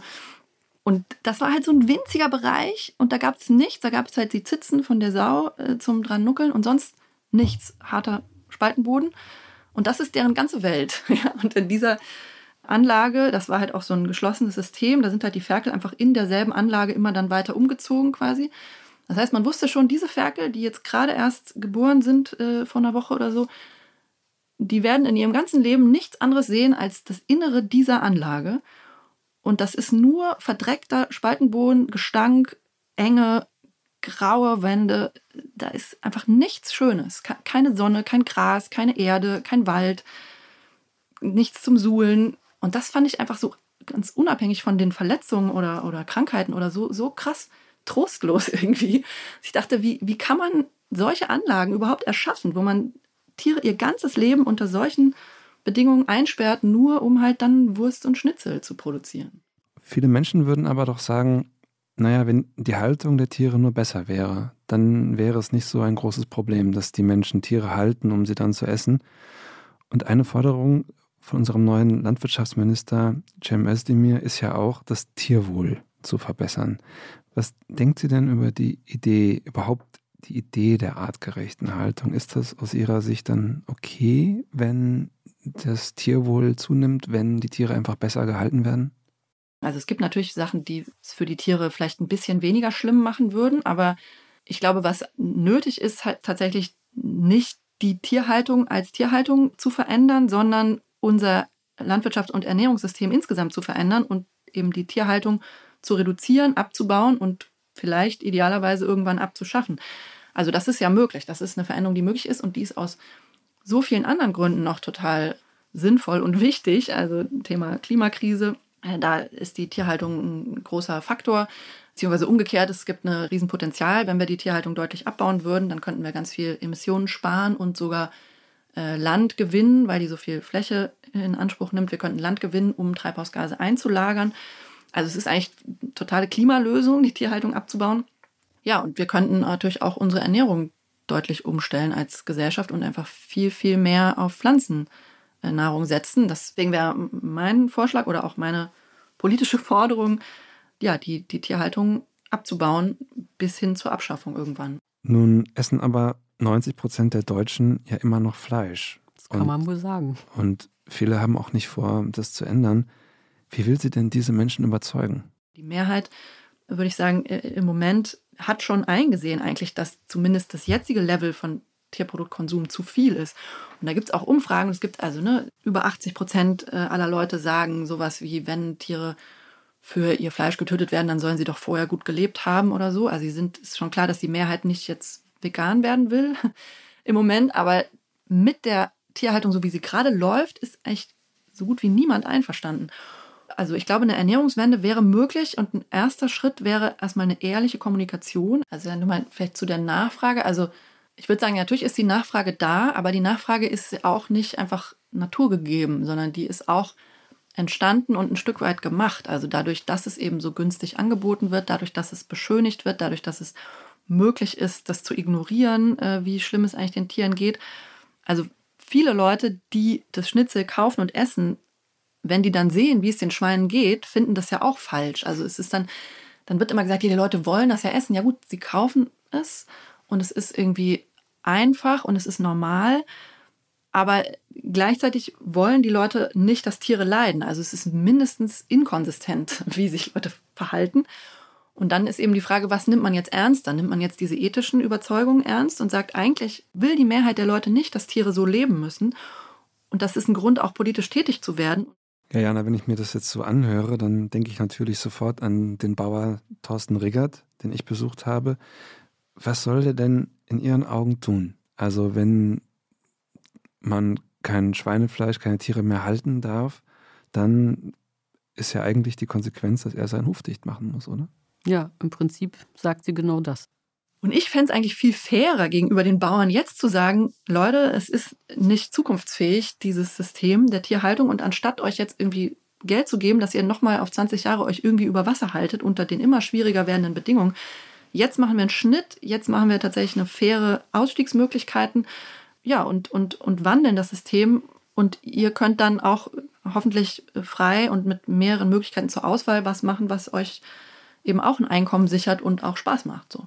Also natürlich kann ich das nachvollziehen, dass das äh, eine total schwierige Situation ist und auch nicht attraktiv, jetzt das nicht mehr zu machen oder aufzuhören, was sie so gelernt haben, was sie ihr Leben lang gemacht haben. Und deswegen bin ich ja auch dafür, dass es da attraktive Angebote gibt und Alternativen. Ja, anders als bei Thorsten Riegert liegen die Hoffnungen bei Friederike Schmitz auch nicht auf den neuen Plänen des Landwirtschaftsministers Cem Özdemir, sondern ihre Vorschläge sind viel radikaler. Ob jetzt Cem Özdemir da so viel erreichen wird, ich muss sagen, in Anbetracht dessen, was er so bisher gesagt hat, bin ich nicht so hoffnungsvoll, einfach weil er immer noch, habe ich das Gefühl, nicht die große Transformation in Angriff nehmen will, die eigentlich nötig ist. Also er bedient immer noch dieses Bild, äh, man darf den Leuten ja nicht reinreden ins Essen, ja. Also er sagt dann so, wer Fleisch essen will, soll das gerne tun. Und ich glaube, das ist schon ein ganz problematisches Framing. Das ist das Framing, was die ganzen Agrarminister der letzten Jahre immer wieder bedient haben. Und ich glaube, es muss viel stärker klar werden, auch in der Kommunikation, dass es eben nicht nur ein privates Thema ist, sondern dass es ein ganz wichtiges gesamtgesellschaftliches Thema ist, weil uns alle angeht, wie es Tieren geht, weil es uns alle angeht, was mit dem Klima passiert. Kann sie sich denn vorstellen, wie ihr gegenüber in wenigen Minuten, wie der Bauer Thorsten Riggert zu seinen Ansichten gelangt ist? Ja, kann ich mir gut vorstellen, weil er ja, wenn ich das richtig gelesen habe, auch schon auf dem Betrieb äh, aufgewachsen ist und im, da quasi von Kindesbeinen an und familiär so reingewachsen ist. Und das ist genau dann, was man, man lernt quasi eine gewisse Normalität kennen und lernt die auch als akzeptabel kennen. Und äh, also das ist quasi das eine, er ist da so reingewachsen, so wie ich auch ins Fleischessen zunächst mal reingewachsen bin und das auch lange nicht hinterfragt habe. Und dann natürlich hängt er auch wirtschaftlich davon ab. Also das ist natürlich auch ein starker Grund, äh, das zu verteidigen. Das kann ich auch verstehen. Also insofern kann ich das gut nachvollziehen, was so die Ursachen sind. Und gleichzeitig, also finde ich es aber trotzdem immer wieder krass auch, so wie man das dann wirklich so machen kann, weil das ist, es, es geht ja auch um Gewalt, ja. Also da wir auch mit ihm bin ich auch gespannt, wie er das beschreibt, aber halt die Tiere so einzusperren, die Tiere auch, ne, dann er muss äh, Schwänze abschneiden, er muss äh, kastrieren, er muss die Tiere in Transporter zum Schlachthof schicken. Das sind ja auch krasse Eingriffe und die einem gar nicht unbedingt so automatisch leicht fallen müssen. Herr Jana, wir kommen zu unserer Skala. Wir fragen ja jeder Folge unsere Gäste, wie sicher sie sich ihrer Meinung sind. Das hast du sicherlich auch Friederike Schmitz gefragt. Was sagt sie denn? Also ich würde sagen, diese ganz allgemeine Frage, darf man Tiere essen, da bin ich bei acht. Wenn allerdings die Frage ist, dürfen wir die Tiere, so wie sie heute gehalten und getötet werden, essen, dann bin ich bei ja, 9,5, sag ich mal. 10 irgendwie, man muss immer noch, finde ich, offen sein, auch für Gegenpositionen. Ja, 9,5, Philipp. Hm. Ich glaube, das hatten wir wirklich noch nie. Das stimmt, ja. Das wird auf jeden Fall interessant. Das glaube ich auch.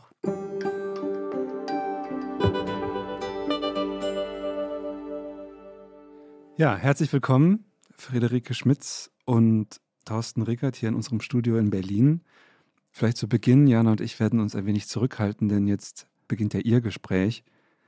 Haben Sie eine Frage aneinander? Sie haben ja jeweils das Interview aus dem ersten Teil gehört. Gibt es etwas, was Sie die andere Person gerne fragen würden? Also ich hätte ganz viele Fragen eigentlich. Äh, ich kann mit einer anfangen. Und zwar habe ich, ist mir eine Sache aufgefallen, also mehrere, aber eine, äh, die ich gerne nochmal ansprechen würde. Sie sagen, Sie finden es nicht in Ordnung, wenn man Tiere wie Sachen behandeln würde. Also, dass es da so eine Grenze gibt, die Sie auch total wichtig finden, wo Sie auch sagen, Ihre Berufskollegen würden dem zustimmen. Und ja, vielleicht können Sie da einfach noch ein bisschen mehr zu sagen, was das heißt, quasi Tiere nicht als Sachen zu behandeln und was da, also was dann aus Ihrer Sicht nicht geht, zum Beispiel. Ja, ich hatte es in dem ersten Gespräch versucht zu erklären, dass man diesen Beruf und die Tierhaltung nur machen kann, wenn man ähm, ja auch ein Gefühl dafür entwickelt. Also wenn die Geburt, das Entstehen des Lebens noch was Besonderes ist, dass einem das was gibt und dass man da auch um jedes Tier kämpft oder wie man es ausdrücken soll während der Geburt. Und ja, das bestimmt eigentlich am Ende des Tages das Gefühl. Und ja, wenn, wenn Tiere auf Förderbändern befördert werden, das kenne ich bei uns aus dem landwirtschaftlichen Bereich nur von Kartoffeln, Zwiebeln, Möhren oder sonst dergleichen, aber nicht von Lebewesen. Und das ist, da ist für mich eine Grenzüberschreitung. Das wäre für mich nicht in Ordnung. Hm. Ja, ich fand das spannend, weil das ja tatsächlich ein Vorwurf ist, der so aus der Tierrechtsperspektive genau gemacht wird, ne? dass in der aktuellen Nutztierhaltung Tiere wie Produkte, wie Waren behandelt werden. Das ist auch ein Slogan der Tierrechtsbewegung. Tiere sind keine Ware. Und ich habe tatsächlich das Gefühl, dass es, also vielleicht nicht vollständig, natürlich äh, glaube ich nicht, dass sie denken, dass die Schweine irgendwie nichts fühlen oder so, aber doch, sie sind in sehr, sehr hohem Maße nur Produkte, würde ich sagen, einfach weil auf ihre eigenen Bedürfnisse so wenig Rücksicht genommen wird. Und ich meine, letztlich am Schlachthof fahren die Tiere am Fließband. Ja? Also da werden sie am Fließband geschlachtet. Und auch schon vorher ja, werden, können sie nicht ihre Bedürfnisse ausleben, nehmen sie den Sauen die Ferkel weg, nachdem die, haben sie ja auch geschildert, ne, dass sie, und jetzt, wie sie auch gesagt haben, da passiert irgendwie was Besonderes, da gibt es eine Geburt, die wehen bei den Sauen und dann, zack, paar Wochen später, die Ferkel sind jetzt für mich, die möchte ich jetzt mästen und dann möchten Leute die essen. Das ist doch eigentlich ein Umgang wie mit Produkten. Naja, das ist ja aus, aus der Sicht gesehen was ganz anderes. Es sind ja Nutztiere und die wir in Nutzbehausungen halten sozusagen. Sie sind, ähm, das stimmt, natürlich nicht selbstbestimmt wie in der freien Natur. Wenn da jetzt eine Muttersau ihrer Ferkel überdrüssig ist, dann lässt sie die nicht mehr als Gesäuge und sagt so, ihr seid groß genug, seht zu, dass ihr was anderes zu fressen findet. Das ist in unserem Falle am Ende des Tages natürlich nicht möglich. Dafür müssen wir als ja, Tierhalter sorgen, dass die Sau am Ende keinen Schaden nimmt, weil die Ferkel groß genug sind, dass sie über pflanzliche Ernährung sich selber quasi ernähren können und die Sau nicht mehr brauchen. Und das ist auch so der, der eigentliche Unterschied. Ähm, in ihren Äußerungen kam ja immer deutlich heraus, dass die ja nicht selbstbestimmt sein können und dass sie ihren Trieben nicht nachgehen können. Also wir haben schon eine bewusste Teilung auch in Räume, wo im Grunde genommen Spielen und, sage ich mal, Aktivitätstrieb ist, wo Fressen ist, wo Ruhen ist. Ähm, so sind die Boxen schon gestaltet. Aber es ist eben, wie gesagt, auf Nutztiere abgelegt. Unserer Nutzschwein, wenn man es mal so nennen möchte, hat mit dem Wildschwein da draußen nicht mehr so viel zu tun. Also hat kein Fell mehr oder sonst dergleichen. Die würden in einer freien Wildbahn nicht so wirklich lange überleben, weil sie entweder einen Sonnenbrand kriegen würden oder eben, wie gesagt, mit den Temperaturen nicht klarkommen. Also von daher hat das eine Tier mit dem anderen nicht so ganz viel zu tun. Ja, also das stimmt natürlich, dass die stark durch die Zucht oder auch die Domestizierung schon vorher verändert wurden, so was ihr Äußeres und ein paar ihrer Körpereigenschaften angeht, aber vom Verhalten sind die tatsächlich total nah an den Wildschweinen. Das sagen auch Nutztierwissenschaft, Ethologie, wenn man da nachliest, dann sagen die eigentlich, Schweine, also auch Hausschweine in semi-natürlicher Haltung, also wenn die im Gelände zur Verfügung haben, dann machen die ziemlich ähnliches, was die Wildschweine auch machen. Die wühlen im Boden, die sind sehr neugierig, die haben ein komplexes Sozialverhalten, die spielen, also lauter Dinge, von denen ich eben sagen würde, das können sie ja bei ihnen nicht. Also sie können auf jeden Fall nicht wühlen, sie können sich nicht suhlen zur Abkühlung. Sozialverhalten ist auch total eingeschränkt. Bewegung ist total eingeschränkt. Also sie können ja nicht rennen, sie können nicht irgendwie mehr als zwei Schritte laufen die können eigentlich dann nichts machen, ihr ganzes Leben lang. Naja, das stimmt ja so nicht. Also wir haben ja die Masse der Tiere wirklich in Bewegungsbuchten und gerade bei uns in ja, der sogenannten Stufe 2 haben sie auch noch ähm, 10 bis 15 Prozent mehr Platz, die ähm, Ferkel noch mehr. Also die Vielleicht ganz kurz, äh, können Sie noch erklären, was die Stufe 2 ist? Ja, im Moment ist das eine freiwillige Zei Kennzeichnung des Handels und eins ist konventionelle Haltung auf ähm, Basis gesetzlicher Standard. Stufe 2 ist Tierwohl plus, also mehr Platz und mehr Beschäftigung. Stufe 3 ist auch konventionelle Haltung, aber mit Auslauf und noch mehr Platz. Und Stufe 4 ist Biohaltung. Also so ist das im Moment ausgelobt. Also wie gesagt, die Tiere können bei uns laufen und auch die Muttersauen haben ja die Masse ihrer Lebenszeit in Bewegungsboxen die Möglichkeit, ähm, sich untereinander zu bewegen. Bei uns können die auch alle gleichzeitig fressen. Also all diesen Trieben können sie nachgehen. Die Abferkelbox, das hatte ich auch dargestellt. Da ist es so wie im menschlichen Bereich auch.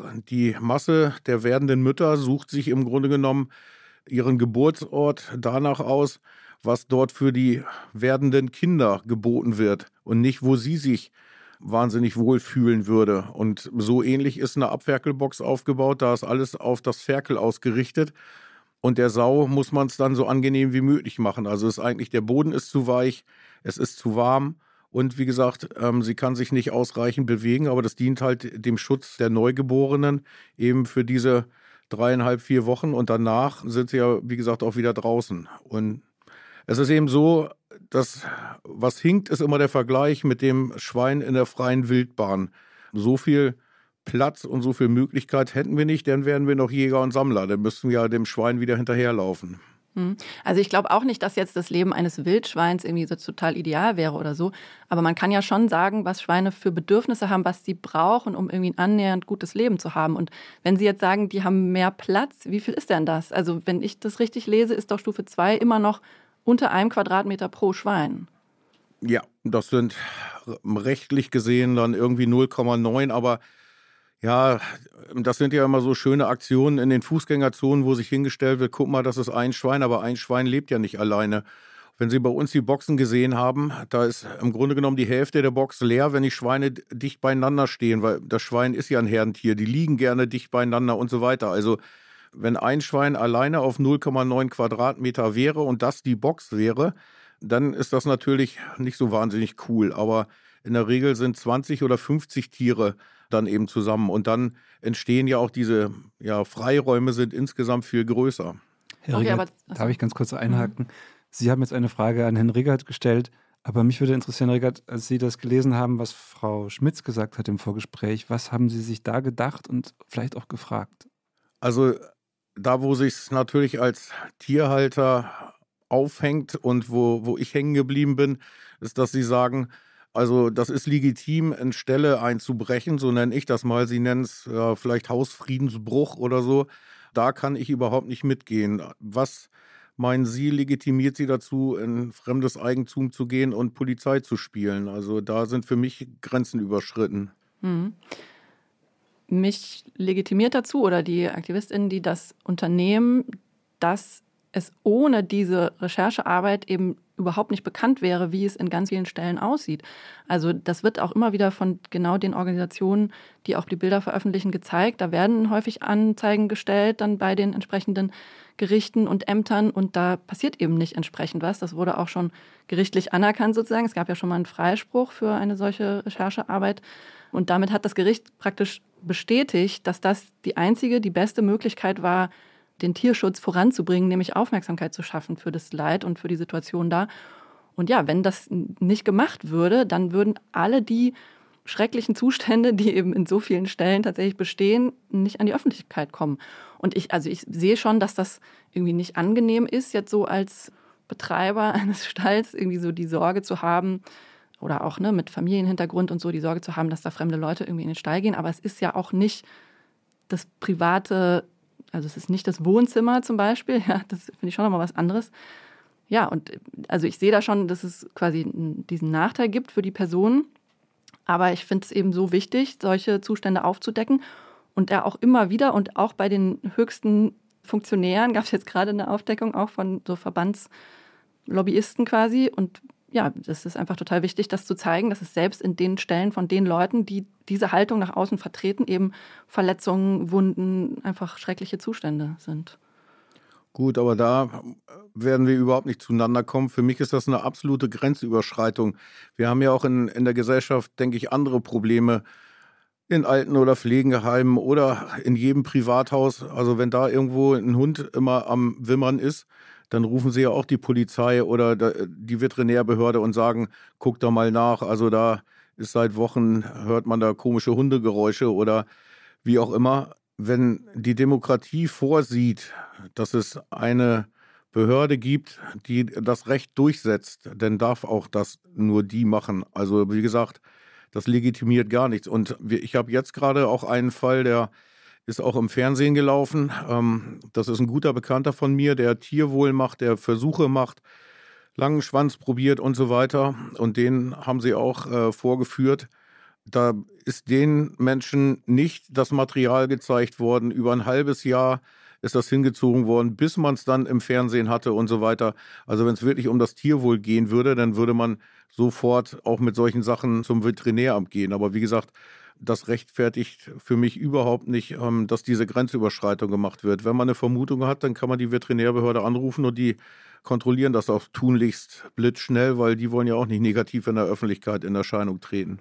Naja, die Erfahrung der Organisation zeigt eben leider genau das Gegenteil, dass das nicht passiert und dass das die effektivste Strategie ist, an die Öffentlichkeit zu gehen, damit überhaupt was passiert. Und dann, genau, ist das nicht so angenehm, aber ich finde auch da eine, die, die Abwägung doch interessant. Also ja, ich gestehe das zu, das ist eine Grenzüberschreitung in gewissem Maße, aber was mit den Tieren passiert, ist für mich einfach die viel schlimmere Grenzüberschreitung. Da geht es um Leben, um Tod, um krasses Leiden, um krasse Ungerechtigkeit, die halt sonst im Verborgenen bleiben würde. Und deswegen, ja, finde ich das absolut gerechtfertigt. Und ja, auch natürlich in der Demokratie, wenn die Behörden dafür zuständig sind, sollten die das machen. Aber wenn sie es nicht tun, ja, dann haben wir nicht nur das Recht, finde ich sogar, sondern die Pflicht, das aufzudecken. Genau wie ich zum Beispiel auch die Pflicht habe, wenn in einem, Sie haben ein Beispiel mit äh, Haustierhaltung genannt, das gibt es ja auch immer wieder so Fälle, dass zum Beispiel Hunde in geschlossenen Autos gelassen werden bei Hitze und Sonne. Da habe ich natürlich auch das Recht, das Autofenster einzuschlagen, damit der Hund dort nicht stirbt. Und ich finde das einen parallelen Fall. Da geht es um, um Lebewesen, um krasses Leid und das rechtfertigt auch sowas. Gut, also wie gesagt, Ihrer Behauptung, dass die Veterinärbehörden da nicht einschreien würden, also da möchte ich deutlich widersprechen, dass das eigentlich überall passiert. Und also Selbstjustiz in dem Bereich geht nicht bei aller Sorge, ähm, die man vielleicht hat und auch sich um die Tiere kümmern möchte. Also da kommen wir, kommen wir nicht zueinander. Eigentlich geht es ja auch darum, darf man Tiere töten, um sie zu essen? Das ist ja sozusagen der, der Hauptpunkt unseres heutigen Gesprächs. Und bei Ihnen, ähm, Frau Schmitz, Sie haben ja sogar gesagt, Sie sind ja nicht nur für den Umbau der Tierhaltung, sondern eigentlich für den kompletten Abbau. Und da würde mich jetzt interessieren, ja, wie, wie geht es Ihnen mit dieser Forderung, Herr Regard? Ich habe auch im Eingangsgespräch schon gesagt, die Landwirtschaft erzeugt das, was aus dem Regal genommen wird. Also wir bedienen eine Nachfrage. Es ist ja im Umkehrschluss nicht so, wie es auch immer behauptet wird, weil die Landwirte ähm, Schweine erzeugen, muss es eine Schlachtung geben. Nee, es ist ja umgedreht. Also weil es eine Nachfrage gibt, ähm, erzeugen wir Schweine. Und wenn die Gesellschaft sich entschließen sollte, kein Fleisch mehr zu essen, dann würden wir auch keine Tiere mehr erzeugen und dann müssten sie sozusagen auch nicht mehr getötet werden. Aber ich habe es auch gesagt aus unserer Geschichte, der Mensch ist mehr oder weniger ein Allesfresser, also auch Fleisch. Also kann man in unserem Gebiss sehen. Ernährungsphysiologisch brauche ich Ihnen das auch nicht erklären. Gehört Fleisch auch mit dazu, ob das diese Mengen sein müssen und so weiter. Das sind Diskussionen, da bin ich nicht der Fachmann dazu. Aber dass Fleisch gegessen wird, das erzeugt eine Nachfrage und die bedient die Landwirtschaft. Mhm. Ja, da würde ich, glaube ich, zwei Punkte unterscheiden. Das eine ist dieses, die Nachfrage bestimmt das, wir sind nur Dienstleister, weil ich schon finde, dass sie dann ein Stück weit die Verantwortung abweisen. Also natürlich haben sie nicht alleine Verantwortung. Natürlich haben die Leute, die das kaufen, würde ich auch sagen, es ist ein System, das da funktioniert und da spielen die, die KonsumentInnen eine Rolle und auch die, die Konzerne, die Fleischkonzerne und die Politik und eben auch die einzelnen Landwirte. Es ist sozusagen ein Gesamtsystem, wo alle Verantwortung haben, aber sie ja auch. Und sie würden ja nicht jede beliebige Nachfrage bedienen. Das haben sie ja in dem Gespräch vorher auch schon gesagt oder jetzt eben auch. Sie sehen da auch Grenzen für das, was sie in Ordnung finden.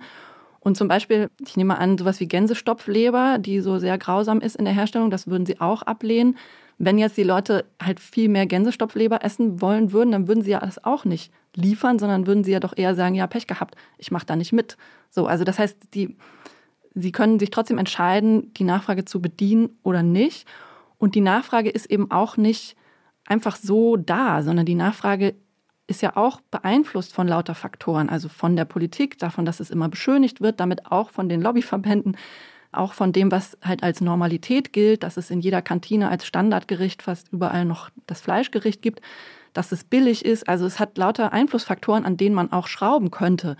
Und das heißt, also ich sehe zum Beispiel ja meine Aufgabe oder ich versuche mit dem, was ich tue, zum Beispiel mit diesem Podcast ja auch die Nachfrage zu verändern. Ich will, dass Leute weniger Fleisch essen. Und wenn sie das nicht wollen, dann, genau, dann brauchen sie ja Gründe, die unabhängig sind von der Nachfrage selber, warum sie das gut finden, dass Leute Fleisch essen. Und also ja, dann sagen sie, es ist irgendwie natürlich, aber das überzeugt mich gar nicht, weil ja, Menschen können von Natur aus Fleisch essen, aber müssen sie ja nicht. Also es ist genauso gut möglich, es hat auch sogar gesundheitliche Vorteile, sich vegetarisch bzw. vegan zu ernähren. Das ist wissenschaftlich auch ziemlich klar.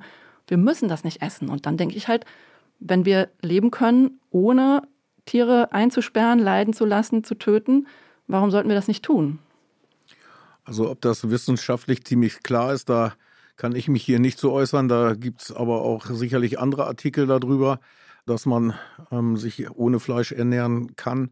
Aber ich sehe das diametral anders. Also es ist am Ende so, Tiere töten, um Fleisch zu essen, das ist unsere Geschichte. Das haben wir schon immer gemacht. Deshalb ist daran auch nichts Verwerfliches für mich. Ähm, das habe ich auch gesagt. Also ethisch ist das für mich in Ordnung.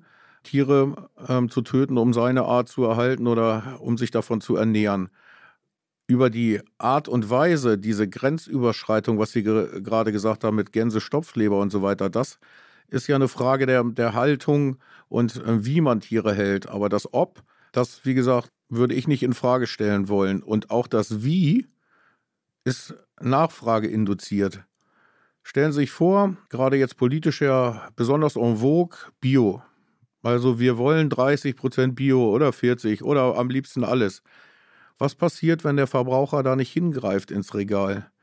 Dann bildet sich auf der Seite ein Haufen. Also Politik kann hehre Ziele haben, aber wenn wir in einer halbwegs freien Marktwirtschaft leben, kann der Verbraucher ja immer noch entscheiden, nimmt er links oder rechts aus dem Regal. Es sei denn, ich verbiete das eine ganz. Dann hat er die Möglichkeit nicht mehr. Und das ist eben so, das sehen wir im Moment zum Beispiel auf ähm, das Schwein bezogen. Der Verbrauch geht zurück. Wir werden dieses Jahr unter 30 Kilo pro Kopf in Deutschland liegen und der prozentuale Anteil an Biofleisch ist gleich geblieben. Also wenn die Biofleischerzeugung nur gleich bleibt und prozentual noch nicht mal zunimmt, heißt es auch, dass der Bereich nicht ansteigt. Und das ist eben so, mit dem gehen wir ja um. Wir würden gerne mehr Tierwohl machen aber am Ende müssen wir davon leben und es auch überleben. Also das ist ja ein hehres Ziel, das umzusetzen. Und wenn ich es dann hinterher finanziell nicht erlebe, dann habe ich nichts gekonnt. Und das ist im Moment, das ist die zentrale Frage, wem ist es auch mehr wert, für mehr Tierwohl mehr Geld zu bezahlen? Mhm. Wobei Sie jetzt natürlich den Gegensatz zwischen dem konventionellen Fleisch und dem Biofleisch hervorheben. Das wäre ja gar nicht meine Forderung. Meine Forderung wäre ja nicht, dass wir Biofleisch machen, weil ich da genauso finde, also nicht ganz genauso, aber da finde ich auch, dass die Schweine in Anbetracht dessen, was sie eigentlich für Bedürfnisse haben, eben so gut wie nichts machen können und leiden und unnötig getötet werden. Das heißt, meine Forderung wäre, dass wir das Ernährungssystem so umbauen, dass einfach viel weniger Fleisch- und Tierprodukte und mehr pflanzliche Produkte gegessen werden. Und tatsächlich gibt es da ja auch genau den Trend hin. Ne? Also über die Hälfte der Leute sagen schon von sich, sie wollen bewusst weniger Fleisch essen, verzichten bewusst auf Fleisch auch. Und da ähm, ja, würde ich sagen, da geht eine, eine Entwicklung hin, die man eben auch befördern oder bremsen kann. Und auch die könnte man politisch steuern, muss man auch steuern. Klimathema haben wir noch gar nicht angesprochen. Da gibt es auch einfach so starke Gründe dafür, die Tierhaltung drastisch abzubauen. Also es gibt diese Studie von der Eat Lancet Kommission, so eine internationale, ein internationales Team von Wissenschaftlern, und die sind zu dem Schluss gekommen, dass eine Ernährung, die mit den planetaren Grenzen verträglich ist, die sogenannte Planetary Health Diet, und die auch gesundheitsförderlich ist oder nicht gesundheitsschädlich ist, dass die eben viel, viel weniger Tierprodukte beinhaltet als das, was wir gerade essen. Und zwar bei rotem Fleisch, also Rind und Schwein, nur noch 10 Prozent ungefähr von dem, was jetzt gegessen wird. Ja. Und da würde ich eben sagen, das sind doch die Maßnahmen, die es braucht. Es braucht den Abbau und die Ernährungswende, dass man pflanzliche Produkte fördert, dass man die pflanzliche Ernährung fördert. Und da wäre total viel möglich in öffentlichen Kantinen. Über die Preispolitik, Nachhaltigkeitssteuer wird zum Beispiel auch empfohlen vom Wissenschaftlichen Beirat und solche Dinge, genau. Herr Rickert hat im Vorgespräch gesagt, er hat eine emotionale Verbindung zu seinen Tieren. Vielleicht kann man sogar sagen, Sie lieben Ihre Tiere. Kaufen Sie ihm das ab, Frau Schmitz? Mm, ja, ich kaufe ihm schon. Also ich glaube ihm, dass er, oder ich glaube Ihnen, dass sie, dass ihnen die Tiere nicht egal sind, dass sie den irgendwie, dass sie nicht wollen, dass es denen schlecht geht. Ja, aber gleichzeitig würde ich sagen, was sie mit ihnen tun, führt dazu, dass es ihnen schlecht geht. Und ich glaube auch, dass sie sich ja was vormachen, wenn sie sagen oder auch glauben, dass sie tatsächlich irgendwie alles dafür tun, dass es ihnen gut geht, weil letztlich sind das ja, haben sie eigentlich auch gesagt, aber es sind ja wirtschaftliche Bedingungen, die das bestimmen, was sie tun können. Und auch zum Beispiel bei den Nottötungen, ne, darüber haben sie auch gesprochen in dem ersten Gespräch, äh, dass Tiere ja auch krank werden und dann getötet werden müssen und haben das auch mit Haustieren verglichen. Aber da, also Tiere werden ja nicht nur notgetötet, wenn sie tatsächlich von sich aus nicht weiterleben könnten, sondern auch, wenn es sich nicht rechnet, sie aufzupäppeln. Also ich kenne zum Beispiel einen Lebenshof, also wo so gerettete Nutztiere aufge, teilweise aufgepäppelt oder eben weiter versorgt werden. Und die haben immer wieder so sogenannte Kümmerlinge aus Schweinezuchtanlagen, die halt in der Schweinezucht gezüchtet, äh, getötet worden wären, aber dort dann aufgepäppelt werden. Und deswegen, also das, was sie für ihre Tiere positiv tun können, ist in so engen Grenzen, ja, dass das mit irgendwie ja sowas wie Liebe oder mit auch echter Fürsorge gar nichts zu tun haben kann, auch wenn sie das vielleicht gerne anders sehen würden. Aber sie können das in dem wirtschaftlichen Gerüst gar nicht. Naja, Sie vergleichen immer unsere heutige Nutztierhaltung mit ihren, ich sag's mal ein bisschen sarkastisch, Bullabü-Vorstellungen und dass sich nur da das Schwein oder das Rind, äh, was auch immer, wohlfühlen kann. Ich ja zum Beispiel habe ja sieben Jahre Ausbildung gemacht und ja auch lerne jeden Tag weiter dazu, um die Tiere vernünftig zu versorgen. Und das ist, denke ich, auch das, was in der Gesellschaft vielleicht ein Stück weit auseinandergeht. Auf der einen Seite das Bild des glücklichen Schweins sozusagen und auf der anderen Seite haben wir Maßstäbe für Lebensmittelqualität. Wenn so ein Schwein in einer Suhle sich schön suhlen kann, messen Sie mal den Inhalt an Bakterien und Viren in dieser Suhle. Am Ende des Tages liegt genau dieses Stück Fleisch auch wieder im Lebensmitteleinzelhandel und muss unsere Hygienebestimmungen einhalten. Also da beißt sich dann äh, die Katze auch so ein bisschen in den Schwanz. Auf der einen Seite wollen wir dieses schöne Bild, aber auf der anderen Seite soll das auch alles schön clean sein. Also und deswegen ist es auch so, wir haben äh, Temperaturcomputer, Luftcomputer und so weiter. Das wird digital alles erfasst. Also dass wir auch die Werte messen, dass es nicht nur gefühlt gut ist, sondern dass der Ammoniakgehalt auch stimmt und so weiter. Fußbodenheizung, sonst dergleichen und auch ähm, die Ernährung, ähm, da sind die Schweine deutlich besser dran wie wir Menschen, weil wir greifen wohin, wo es schmeckt, äh, was vielleicht nicht immer gut ist für unseren Körper, aber bei den Tieren passen wir schon auf, dass das wirklich eine ausgewogene Ernährung am Ende auch ist. All das, was wir eben dafür tun können. Und zu der Eingangsfrage, also das habe ich auch deutlich gesagt und das ist bis heute so. Ich habe ja, weiß ich nicht, Hunderttausende von Geburten gehabt. Aber wenn Ihnen da nicht das Herz aufgeht, äh, wenn er so ein Ferkel Ihnen in die Hände flutscht und Sie im Grunde genommen den Rest nach Geburt ihm aus dem Maul holen, damit es atmen kann und so weiter und es fängt dann an zu tapsen und geht ans Gesäuge, wenn Ihnen das nichts mehr emotional bringt und, und das mit ihnen nichts mehr macht, dann ist auch eine Grenze überschritten und ähm, dann sollte man so sowas auch nicht mehr tun. Also diese Bindung haben wir alle und auch das hatte ich gesagt, das möchte ich auch gerne nochmal betonen. Im Moment ist die wirtschaftliche Lage ein absolutes Desaster.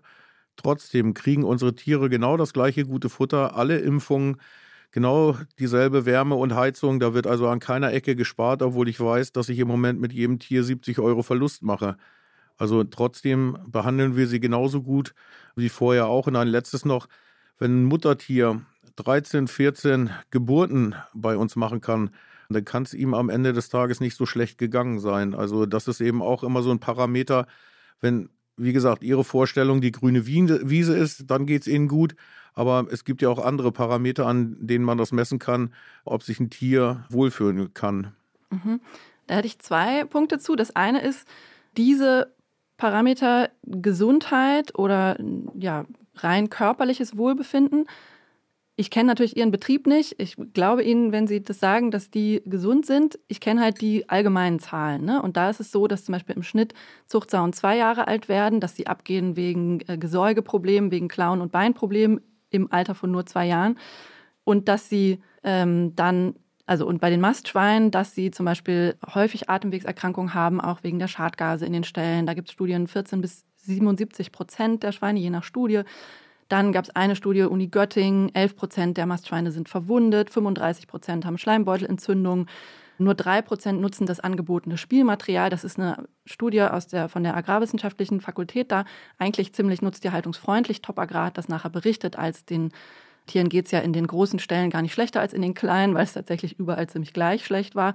Also das sind so ein bisschen die Zahlen, die ich eben kenne, die auch wissenschaftlich bestätigt sind und auch was das Verhalten angeht. Also das, das ist nicht nur die Bullabü-Vorstellung.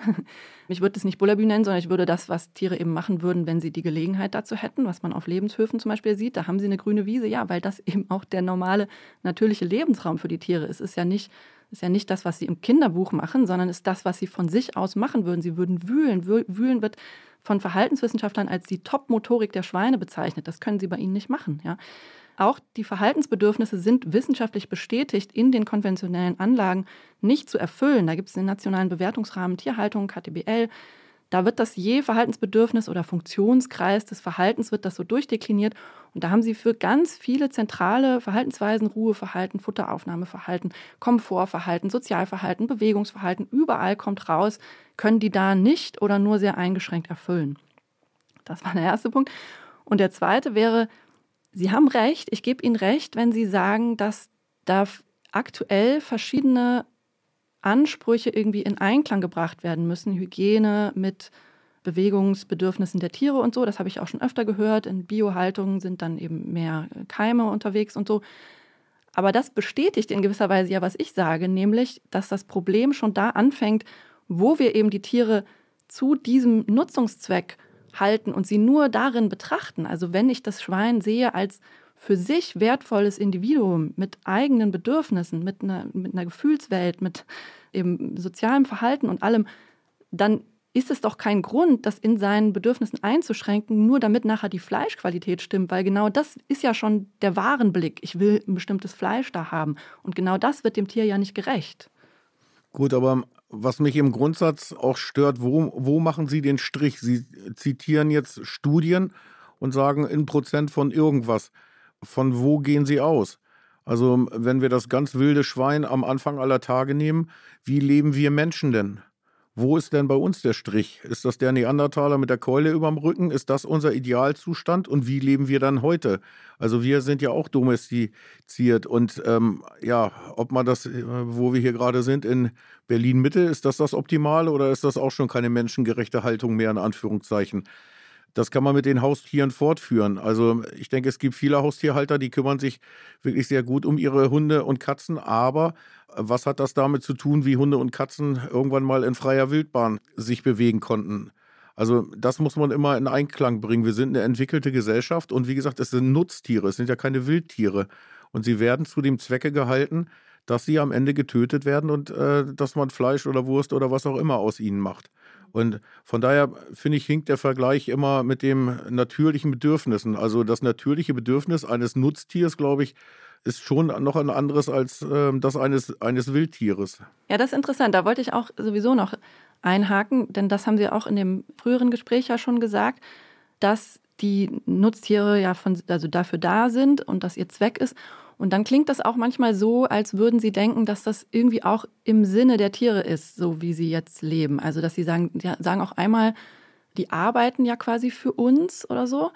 Und das finde ich irgendwie wirklich total ja, erstaunlich und sehr falsch, weil, also es, es stimmt auch nicht ähm, historisch, dass die Schweine jetzt, oder so, soweit wir wissen, glaube ich, sich quasi selber domestiziert haben. Bei den Hunden gibt es diese, diese These, die auch ganz plausibel ist, dass die Hunde die Nähe von Menschen gesucht haben und dann sich quasi selber so ein bisschen domestiziert haben. Bei den Schweinen würde ich sagen, und weil ich alles, was ich gelesen habe, war das immer schon ein Gewalt- und Ausbeutungsverhältnis. Und ja, wir haben die Tiere zu Nutztieren gemacht. Das heißt, wir also als Menschen früher haben die Tiere gezüchtet, auf ihre Bedürfnisse eingesperrt, kastriert, getötet, alles Mögliche mit ihnen gemacht. Und weil das so normal geworden ist, nehmen wir das jetzt als Rechtfertigung her, irgendwie, weil es so gemacht wird.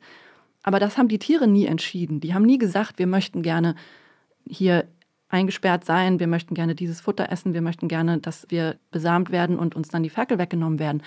Und tatsächlich gibt es ja welche, die sich dagegen wehren. Die eine Sau, die quasi so aggressiv ist, weil sie nicht will, dass man mit ihren Kindern irgendwie da hantiert. Und das ist doch genau ein Fall, wo eine Sau trotz der ganzen Züchtung, die wurden ja auch auf Sanftheit dann immer ausgewählt. Ne? Sie haben selber gesagt, es würde, wäre ein Grund, die früher schlachten zu lassen, weil sie so aggressiv ist und gefährlich.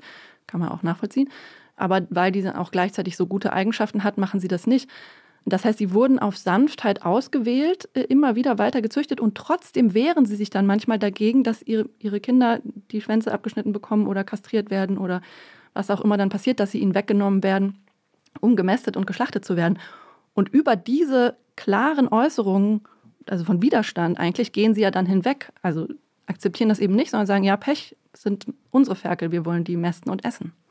Naja, also der Vergleich hinkt natürlich ein bisschen. Also manche Mutter weint auch, wenn ihr Kind zum Impfen muss. So, also im Grunde genommen genau diese Eigenschaften wollen wir auch haben. Und das wird auch ähm, züchterisch begleitet, dass eben diese guten Muttereigenschaften, ich passe auf, ich säuge meine Ferkel, dass die besser ausgebildet werden. Also genau diese Mütter wollen wir ja haben. Nur auf der anderen Seite beschäftige ich auch Mitarbeiter und für die äh, muss ich auch eine Fürsorge betreiben. Und wenn eben, wie gesagt, ähm, einige Tiere so aggressiv sind, dass sie, wie gesagt, die Mitarbeiter so angehen, dann ist das natürlich wieder die andere Seite der Medaille. Aber Insgesamt wollen wir solche Tiere und wie gesagt, Ihr Begriff, wir nehmen denen die Ferkel weg. Also ja, weil sie sie nicht selber weggeben können.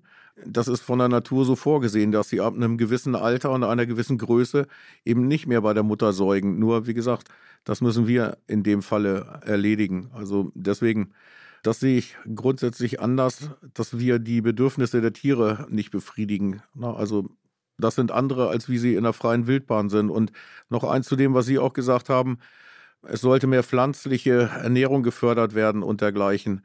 Wenn Sie da mal zurückgehen, die pflanzliche Ernährung, dazu brauchen wir Pflanzen und Pflanzenbau, dazu gehört immer die Tierzucht. Irgendwo muss der, muss der Dünger, müssen die Nährstoffe herkommen. Da stellen sich ja auch einige so schön vor, das haben ja auch einige Bioverbände mal ausprobiert, ohne tierischen Dung ähm, einfach immer nacheinander anzubauen das ist ja Raubbau am Boden, weil wenn ich die Früchte davon trage, egal ob das das Getreide, die Kartoffel oder wie auch immer ist, dann nimmt diese Frucht ja Nährstoffe mit aus dem Boden, die sie aus dem Boden gezogen hat. Und wenn ich die nicht nachführe, dann ist irgendwann kein Kalium, kein Phosphor, kein Stickstoff mehr im Boden, weil der mit den Früchten davongegangen ist. Und über, wie gesagt, die Exkremente kommt er wieder zurück. Also das sind natürliche Kreisläufe und die müssen wir auch geschlossen halten. Also Tierhaltung, Ackerbau und Viehzucht sozusagen, das gehört zusammen. Wo haben denn die Tiere die Nährstoffe her? Die kriegen sie auch aus den Pflanzen. No? Genau. Also die Tiere stellen ja keine Nährstoffe her und deswegen ist das, finde ich das Argument immer so wenig überzeugend. Also natürlich liefern die guten Dünger, aber die können den Dünger nur liefern, weil sie eben vorher Phosphor und die anderen Nährstoffe aus Pflanzen aufgenommen haben. Das heißt, wir müssen Pflanzen anbauen, um Tiere zu füttern, um den Dünger zu bekommen. Und Effizient ist das nicht, denn wir könnten Pflanzen anbauen, um die direkt zu essen. Da haben wir die ganzen Veredelungsverluste, die sogenannten nicht. Und wir können auch natürlich pflanzlich düngen. Das machen ganz viele, auch viellose Biobetriebe schon seit Jahren und Jahrzehnten. Es gibt auch jetzt einen eigenen Anbauverband, biozyklisch veganer Anbau, der düngt mit Pflanzen, mit Leguminosen zum Beispiel, ne, die eben den Stickstoff aus der Luft holen. Das können die Pflanzen, können die Tiere nicht. Gut, das sind aber sehr begrenzte Angelegenheiten, wo das funktioniert. Und ich sage mal, im Grünland zum Beispiel, also Gras essen, das ist mir noch nicht bekannt, dass wir das in der menschlichen Ernährung untergebracht haben. Also äh, es gibt auch viele Bereiche, ähm, die eben einfach nur die Tiere nutzen können. Und Sie haben es angesprochen, wir haben ja auch menschliche Exkremente, wenn die Menschen nur noch Pflanzen essen, aber die führen wir in der Regel nicht wieder zurück. Also das, was am Ende überbleibt, ist Klärschlamm und den verbrennen wir. Mhm. So, ähm. Klar, das ist ein Problem. Das ist aber ein Problem für jede Form der Landwirtschaft und eins, was tatsächlich gelöst werden muss, weil die Phosphorvorräte, die man jetzt häufig benutzt, ja auch zur Neige gehen. Da wird aber auch schon dran gearbeitet. Ne? Gibt es in Klärwerken Rückgewinnung aus dem Urin. Und es gibt auch schon Experimente mit Trockentoiletten, solche Sachen. Das wäre eigentlich ein Kreislauf. Was wir jetzt haben, ist kein Kreislauf, auch wegen dem zugefütterten Futter. Ne? Also sie werden auch Soja verfüttern. Es gibt Studien, wonach in Europa, wenn man nicht mehr importiertes Soja verfüttern würde, dann würde schon mal 43 Prozent der Schweinehaltung nicht mehr möglich sein, 58 Prozent der Geflügelhaltung, also um 58 Prozent müsste die Geflügelhaltung zurückgehen. Das heißt, wenn Sie auch Soja verfüttern, dann mit dem Dung die Felder düngen, dann haben Sie einfach Nährstoffe importiert. Das ist auch kein Kreislauf. Wenn ich einmal dazwischen gehen darf, weil wir jetzt in eine Fachdiskussion ja. hineingeraten. Aber da, da möchte ich jetzt noch eine Antwort drauf geben. Dieses Soja-Argument, das ist ja immer so ein schönes Totschlagargument. Die Sojabohne wird nicht angebaut, um Tiere zu füttern, sondern um Sojaöl zu gewinnen. Also die Ölnachfrage der Menschheit, das ist ähnlich wie mit Palmöl, die bestimmt, dass eine Sojabohne angebaut wird und das Abfallprodukt das ist eben am Ende die Sojabohne, die ausgepresst ist und das fressen die Tiere. Also die würde so oder so angebaut werden. Falsch. Äh. Wir können es jetzt hier nicht zu Ende klären. Mhm. Frau Schmitz, eigentlich sagen Sie ja, Herr Riggert sollte seinen Hof schließen, oder? also meine Forderung ist natürlich eher gesamtgesellschaftlich. Wir als Gesellschaft sollten die Nutztierhaltung abbauen und dann abschaffen und das Ernährungssystem umstellen. Natürlich würde das für Herrn Riggert bedeuten, anders zu wirtschaften, also entweder, also genau, ja, letztlich keine Schweine mehr zu halten, entweder weiter Landwirtschaft zu betreiben, dann eben Pflanzen für die menschliche Ernährung anzubauen oder was ganz anderes zu machen. Ich stelle mir das nicht so vor, dass das quasi die Forderung sich an quasi primär an die Landwirte richtet, sondern nach dem Motto, ihr müsst jetzt umstellen unter den ganzen Bedingungen, die natürlich gegen sie sind im Moment. Ja, also im Moment ist das total schwierig wenn nicht vielleicht unmöglich, äh, also zumindest wenn sie bestimmte, bestimmtes Einkommen und so weiter behalten wollen. Aber deswegen müsste es eben genau dafür Programme geben. Es könnte Ausstiegsprogramme geben, Entschuldungsprogramme, spezielle Förderungen für Pflanzenanbau, solche Sachen. Aber ich fände das quasi fair und müsste auch, also auch nötig für einen insgesamt gerechten Umbau. Und stelle mir das so ähnlich vor, wie auch jetzt es in anderen Branchen laufen sollte, in Anbetracht der Klimakrise, der Auswirkungen in der Energiewende oder auch Verkehrswende, ne, dass es sozusagen die Lasten letztlich von der ganzen Gesellschaft getragen werden. Ja, aber natürlich müssten das Leute wie Sie auch umsetzen. Ja. Herr Riegert, könnten Sie sich das dann überhaupt vorstellen, etwas anderes zu machen? Vorstellbar ist das natürlich immer, aber ich hatte es eingangs schon gesagt, wenn die Gesellschaft dieses Gut Fleisch nachfragt, dann äh, wäre es ja sträflich, wenn wir das nicht aus inländischer Erzeugung zu Großteilen zumindest bedienen würden. Und das ist eben eine Geschichte, wir können es verbieten, dann wird es eben hier nicht mehr verkauft, das kann die Politik regeln. Und ansonsten ist es schon so, wie Frau Schmitz sagt, wenn es denn politisch beschlossen wird, wie der Kohleausstieg oder Atomausstieg, dann muss ja irgendwer meine zweieinhalb Millionen Euro Investitionen äh, zurückbezahlen. Und das muss dann eben, wie gesagt, die Gesellschaft machen. Aber fangen wir doch mal einen Schritt eher an. Wir wollen deutlich mehr Tierwohl machen. Seit Jahren schon. Es bezahlt uns A keiner und B kriegen wir keine Baugenehmigung dafür. Das Emissionsrecht spricht gegen Ausläufe und dergleichen mehr. Wenn wir das schon mal gelöst hätten, dann würden wir ja sehen, ob die Gesellschaft diesen Weg mitgeht, ob das so gewollt ist.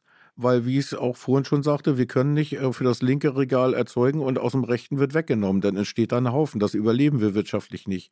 Und wir sind Landwirte mit Leib und Seele und das hat was mit Wirtschaft zu tun. Also wir sind ja keine Staatsangestellten, die alimentiert werden wollen, nur dass wir Tiere gut halten. Da hätte ich jetzt noch eine Frage. Sie haben ja beide sich auf unseren neuen Landwirtschaftsminister bezogen, Cem Özdemir. Und wie ich das richtig verstanden, Herr Riggert, liegen da gewisse Hoffnungen bei Ihnen auf dem, was er sagt, während äh, Frau Schmitz Sie nicht ganz so viele Hoffnungen da hegen. Haben Sie denn beide die Hoffnung, dass sich da jetzt etwas zum Besseren verändert und haben Sie da die Hoffnung, dass es sich vielleicht ja dann doch irgendwas ergibt, worauf Sie sich auch einigen könnten? Gibt es überhaupt eine Welt vorstellbar, in der Sie beide sich einigen könnten? Also für mich einigen äh, ist ja ein schwieriges Wort sozusagen, aber die Demokratie oder die Menschen allgemein leben doch von Kompromissen. Also in den Extrempositionen können sich im wirklichen Leben nur wenige halten. Und dass wir hier sitzen, zeigt ja schon, dass wir uns miteinander beschäftigen. Und das ist, denke ich, immer wichtig, dass man versucht, den anderen zu verstehen und versucht auch seine Argumente nachzuvollziehen.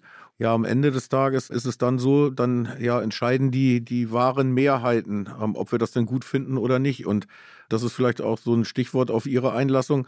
Der neue Landwirtschaftsminister, also schlimmer kann es ja nicht werden, wie es im Moment ist und wie es in den letzten Jahren war. Da wurde nämlich nichts entschieden. Und es muss einfach was entschieden werden. Und dann eben auch ja in die Richtung gearbeitet werden. Die Entscheidung ist das eine und die, die Grundlagen hinterher dafür schaffen, dass die Entscheidungen auch umgesetzt werden können, ist dann das andere.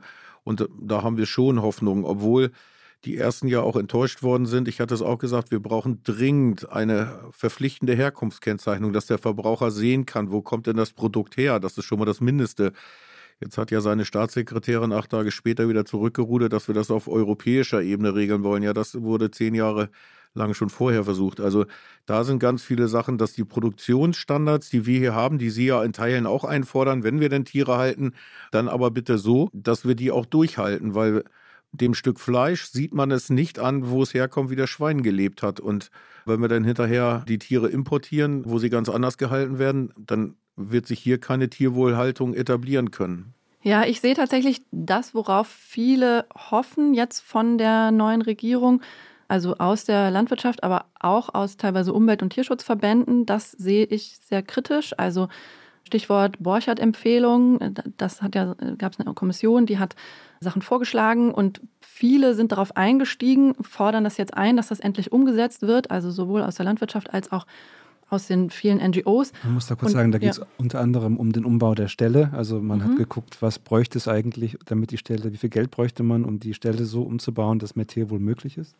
Genau, das ist die Idee. Also es soll mehr Tierwohl in Anführungsstrichen umgesetzt werden und dafür soll, sollen Gelder bereitgestellt werden, damit die Landwirte das leisten können. Und zwar Genehmigungen sollen dann erleichtert werden, also dass die Landwirte ihre Stelle umbauen können und dann vielleicht sogar auch eben kontinuierlich für Tierwohlmaßnahmen bezahlt werden. Also natürlich sind da naheliegende Vorteile. Man hat ein bisschen, ein bisschen weniger Tierleid vielleicht und die Landwirte können das umsetzen, so wie Sie sagen. Ich finde das aber gefährlich, weil tatsächlich das, was dann unter Tierwohl läuft, immer noch total schlimm ist für die Tiere. Also es heißt dann Tierwohl. Ich finde das schon einen beschönigenden Begriff, weil der so klingt, als ob man quasi sich immer nur im positiven Bereich bewegt, obwohl eben wenig Tierwohl heißt halt schlimmes Leid. Und wenn überhaupt diese Verbesserungen was erreichen, dann eben, dann eben nur ein bisschen weniger Leid. Und dafür würde man aber noch mal richtig viel Geld reinstecken in das System, eben ja neue Ställe zu bauen oder Ställe umzubauen. Und ich finde das eben problematisch, weil ich glaube, dass es den Abbau braucht. Und wenn man jetzt weiter Umbauten finanziert und Tierwohlmaßnahmen finanziert, dann stabilisiert man letztlich das System. Man verhindert, dass man es in fünf Jahren zum Beispiel stärker abbauen kann, wenn auch die Leute noch weniger Fleisch essen. Der Trend geht ja dahin, weil natürlich die Landwirte, wenn sie gerade ihren Stall umgebaut haben, den auch erstmal noch 20 Jahre betreiben wollen. Und deswegen ja, finde ich das gefährlich und würde mir eben sehr wünschen, dass die Dringlichkeit des Abbaus stärker ankommt in der Politik, aus Klimagründen, aus Umweltgründen, aus globalen Gerechtigkeitsgründen, darüber haben wir noch gar nicht geredet, und natürlich auch für die Tiere, weil je weniger Tiere leiden, desto besser. Ja, diese umfassende Transformation, ja, die sieht im Moment nicht danach aus, dass Özdemir oder die aktuelle Regierung das wollen. Ja, und deswegen hoffe ich gerade nicht so auf Özdemir, sondern darauf, dass die Gesellschaft, die sozialen Bewegungen, aber auch die KonsumentInnen das halt stärker einfordern, eben der Trend zu pflanzlicher Ernährung sich weiter verstärkt und dass mehr Leute diese Dringlichkeit kommunizieren durch Aktionen von der Klimabewegung, von der Tierrechtsbewegung und so halt möglichst bald auch diese Dringlichkeit in der Politik ankommt. Und dann vielleicht hätte ich noch die Frage an Sie. Sie sagen ja auch immer, Sie liefern das, was gewünscht wird. Wenn jetzt tatsächlich so eine gesellschaftliche Entwicklung gäbe, die Leute essen immer weniger Tierprodukte, es wird auch über politische Maßnahmen werden bestimmte Formen zum Beispiel verboten. Auch das ist ja demokratisch. Ne? Ist ja nicht so, dass die Leute, ja, gut, gro große Frage, ne? mit dem stimmen die Leute mit ihrem Geldbeutel oder mit ihrem Einkaufszettel dann ab. Ich finde das problematisch, weil es einfach eine ganz andere Entscheidungssituation ist. Ich glaube, wenn wir alle Leute fragen würden, wie sollen Tiere gehalten werden, dann kommt aber was ganz anderes raus, als das, wie es gerade läuft, zeigen auch Umfragen.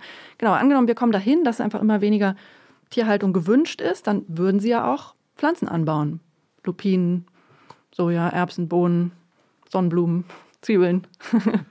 die Tierhaltung ist aber in der Regel in Betrieben ausgebaut worden, die eben nicht so viel Fläche haben, weil sie eben von der Fläche selber alleine nicht leben können. Und ähm, ja, leider für unsere Arbeitsbedingungen, Gott sei Dank. Aber leider gibt es auch in der Landwirtschaft einen technischen Fortschritt. Wir ernähren ja heutzutage deutlich mehr Menschen als vor 60 oder 70 Jahren. Das heißt auch, ich brauche, um eine Arbeitskraft auslasten zu können, auch wesentlich mehr Fläche, weil die Technik es mir erlaubt, produktiver zu sein, Gott sei Dank, weil in der normalen gewerblichen Wirtschaft erfreuen wir uns auch der Digitalisierung, arbeiten am Computer und Landwirte sollen jetzt wieder zu Pferd und Hacke greifen. Also die Arbeitsplätze sind dann auch am Ende des Tages nicht mehr attraktiv. Aber nochmal zu Ihrem Begriff Tierleid ist äh, grundsätzlich äh, in den Stellen zu finden, auch wenn wir sie die Tiere rauslaufen lassen. Also das beurteile ich komplett anders.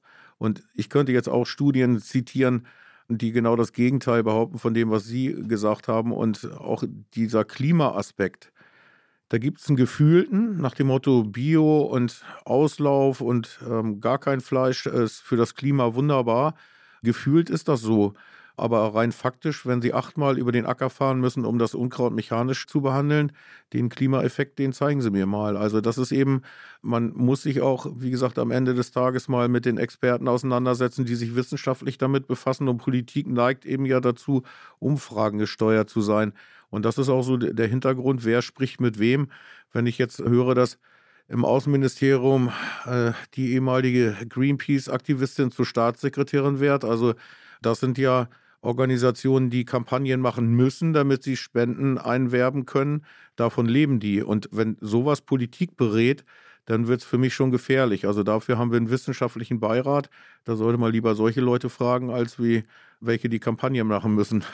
Ja, das wäre nochmal eine ganz andere Diskussion, glaube ich. Aber Tierhaltung und Klimakrise, die Wissenschaft ist da tatsächlich klar. Das sagt nicht die Politik, das sagen zig Studien, auch der wissenschaftliche Beirat, wo auch zig WissenschaftlerInnen drin sitzen. Also das kann man auf verschiedene Weise rechnen, aber immer kommt raus, also Tierprodukte haben einen deutlich höheren Klimaeffekt, deutlich höheren Erwärmungseffekt als vergleichbare pflanzliche Produkte. Und was häufig noch nicht mitgezählt wird, was aber auch total wichtig ist, ist die Fläche, die wir gewinnen würden, ne? weil eben Tierprodukte über die Futtermittelproduktion so viel mehr Fläche benötigen, könnten wir ganz viel Fläche renaturieren, quasi anders nutzen, für Klimaschutz nutzen. Und da gibt es ein riesen Einlagerungspotenzial, wo wir Treibhausgase einlagern können. Es ist gerade erst eine neue Studie erschienen, 4,7 Gigatonnen allein, wenn Deutschland sich auf Planetary Health Diet umstellt, könnten wir einlagern. Das ist mehr als Deutschland noch an Treibhausgasbudget insgesamt zur Verfügung steht. Also es ist nur eine Studie, es gibt andere, aber ich glaube, die Tendenz wir, wir müssen klar. jetzt ein bisschen aufpassen mit, jetzt sind sehr viele Studien, die wir ja. hier gar nicht alle jetzt en Detail nachprüfen, nachlesen und so weiter können. Also mich würde jetzt noch mal eine Sache interessieren, Herr Rickert, Sie haben ja gesagt, wenn das Gesetz verbietet, wir wollen kein Fleisch mehr, wenn es sozusagen verboten ist, ja. Gehen wir mal von diesem, was jetzt nicht demnächst passieren wird wahrscheinlich, aber gehen wir mal davon aus. Was würden Sie denn dann machen? Also gibt es da eine Alternative? Hartz IV. Aber wie viel Hektar? Das ist also, das wäre die Alternative. Ja, aber es ist ja alleine schon so, ich hatte es aufgezählt, ich habe ja zweieinhalb Millionen Euro in den letzten acht oder neun Jahren in die Tierhaltung investiert.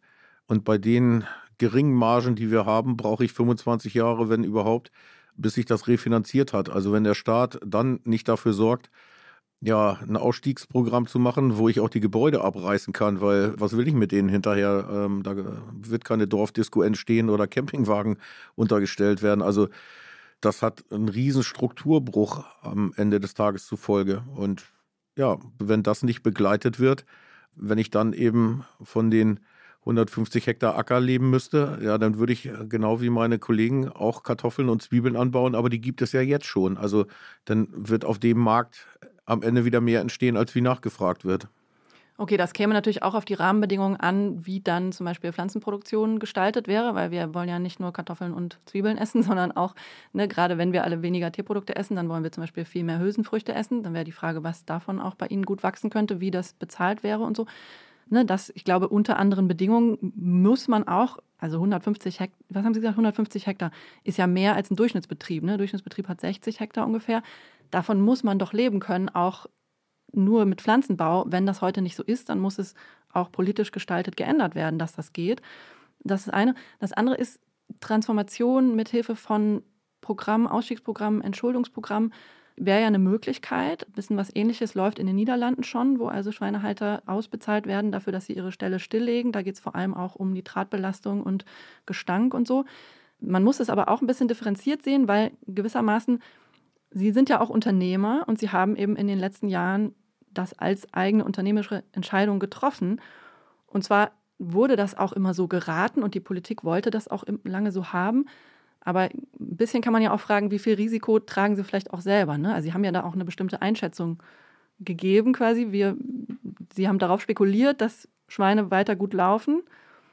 Das jetzt fände ich es unfair, wenn ja, sie sozusagen komplett jetzt darauf sitzen bleiben, weil wie gesagt, es war auch politisch gewollt. Aber ich fände es auch so ein bisschen unfair umgekehrt. Warum? Weil es gibt so viele Unternehmer, die quasi auch mal Pech haben dann. Warum jetzt gerade diesen Bereich dann auffangen? Ne? Also naja, Pech haben ist ja was anderes als verbieten.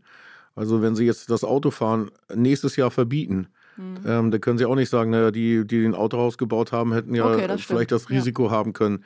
Wir haben uns ja in dem gesetzlichen Rahmen bewegt und das Risiko, was ich als Unternehmer habe, das erlebe ich gerade live mit den allgemeinen Marktzuständen. Also die muss ich ja abfedern, aber dass dann hinterher gesagt wird, das Gebäude, was du errichtet hast, was man 30 Jahre nutzen kann, das darfst du jetzt nach 15 nicht mehr nutzen. Das ist ja eine Sache, die dann der Gesetzgeber regeln muss, ähnlich wie Kohleausstieg oder Atomausstieg. Ne? Ja, okay, das klingt fair so, ne? Wenn das quasi politisch gesteuert abgeschafft wird, dann muss es Kompensation geben. Ja, okay.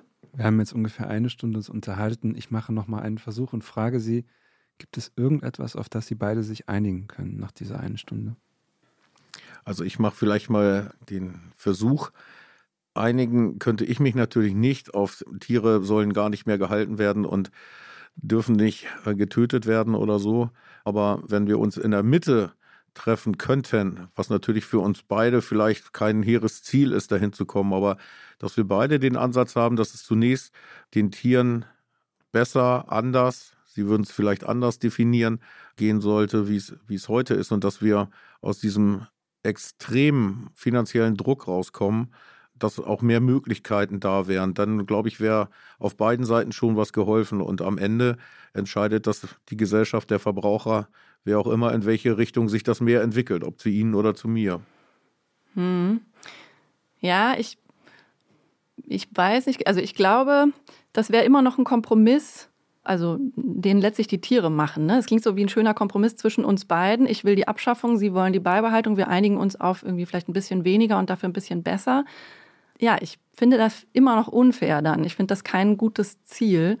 Und vielleicht wäre deswegen mein Vorschlag eher eine Einigung nicht auf einen Zielzustand, sondern auf eine quasi ja eine Beurteilung der Situation und vielleicht bestimmte Werte. Also wir zum Beispiel wir einigen uns darauf, dass das muss ich sehen, dann würden wir an jeder Stelle würden sie wieder widersprechen. Also wir einigen uns darauf, dass könnte es, vorkommen. Ähm, naja, aber würden Sie denn sagen, dass Tiere in der heutigen Tierhaltung häufig leiden und dass das unnötig ist eigentlich? Häufig leiden würde ich nicht sagen. Aufgrund der hohen Tierzahl gibt es natürlich viele Tiere, wenn man es an der, an der Nasenzahl festmacht, die vielleicht leiden, aber das ist äh, bei Menschen auch so, wenn sie 1,3 Milliarden Chinesen haben, leiden da von der Stückzahl auch mehr an Fußbrüchen oder sonst irgendwas. Also wie gesagt, das ist ja nicht durch die Haltung ausgelöst. Es gibt kranke Tiere, ja, das gehört dazu.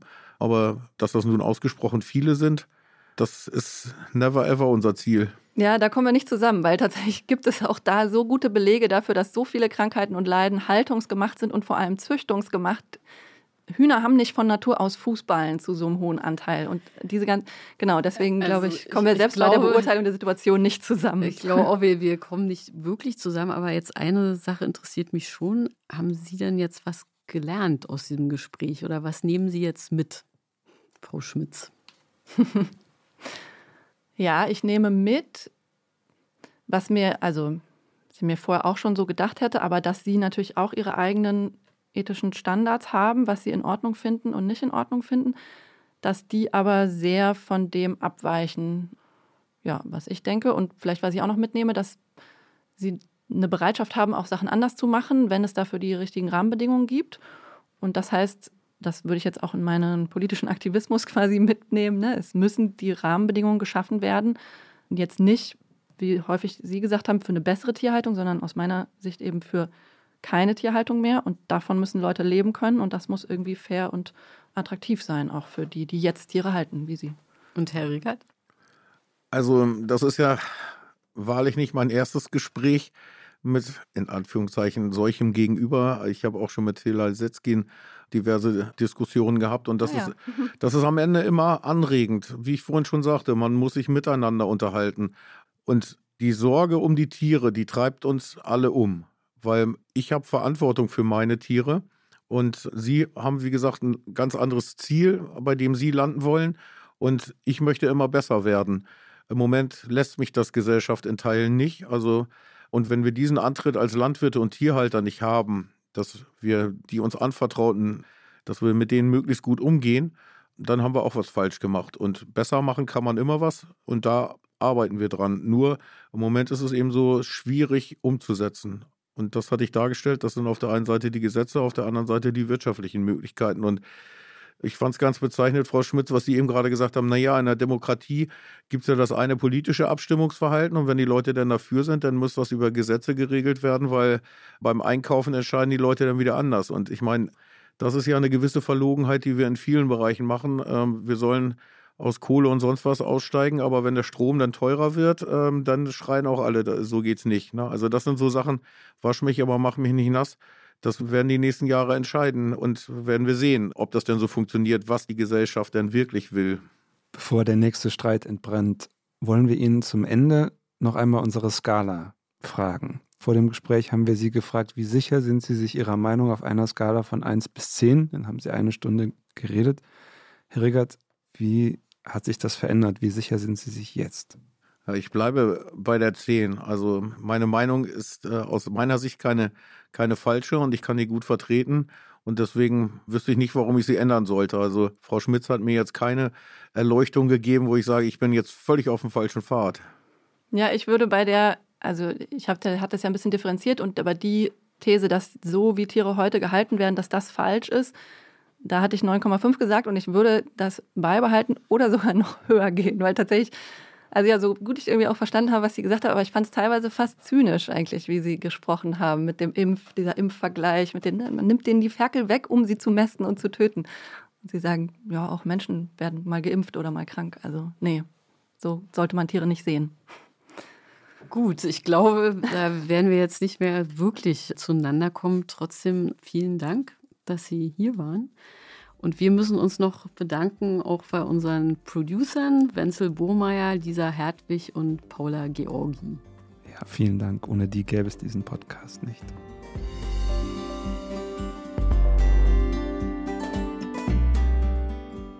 Das war die fünfte Folge von Warum denken Sie das? Und Seit kurzem haben wir auch eine E-Mail-Adresse, wo Sie Jana und mir schreiben können, wenn Sie Themenvorschläge haben, wenn Sie uns beschimpfen wollen oder Kritik üben wollen. Auch wenn Sie uns loben wollen. Oder wenn Sie uns loben wollen. Die Adresse lautet wdsd.zeit.de. Schreiben Sie uns.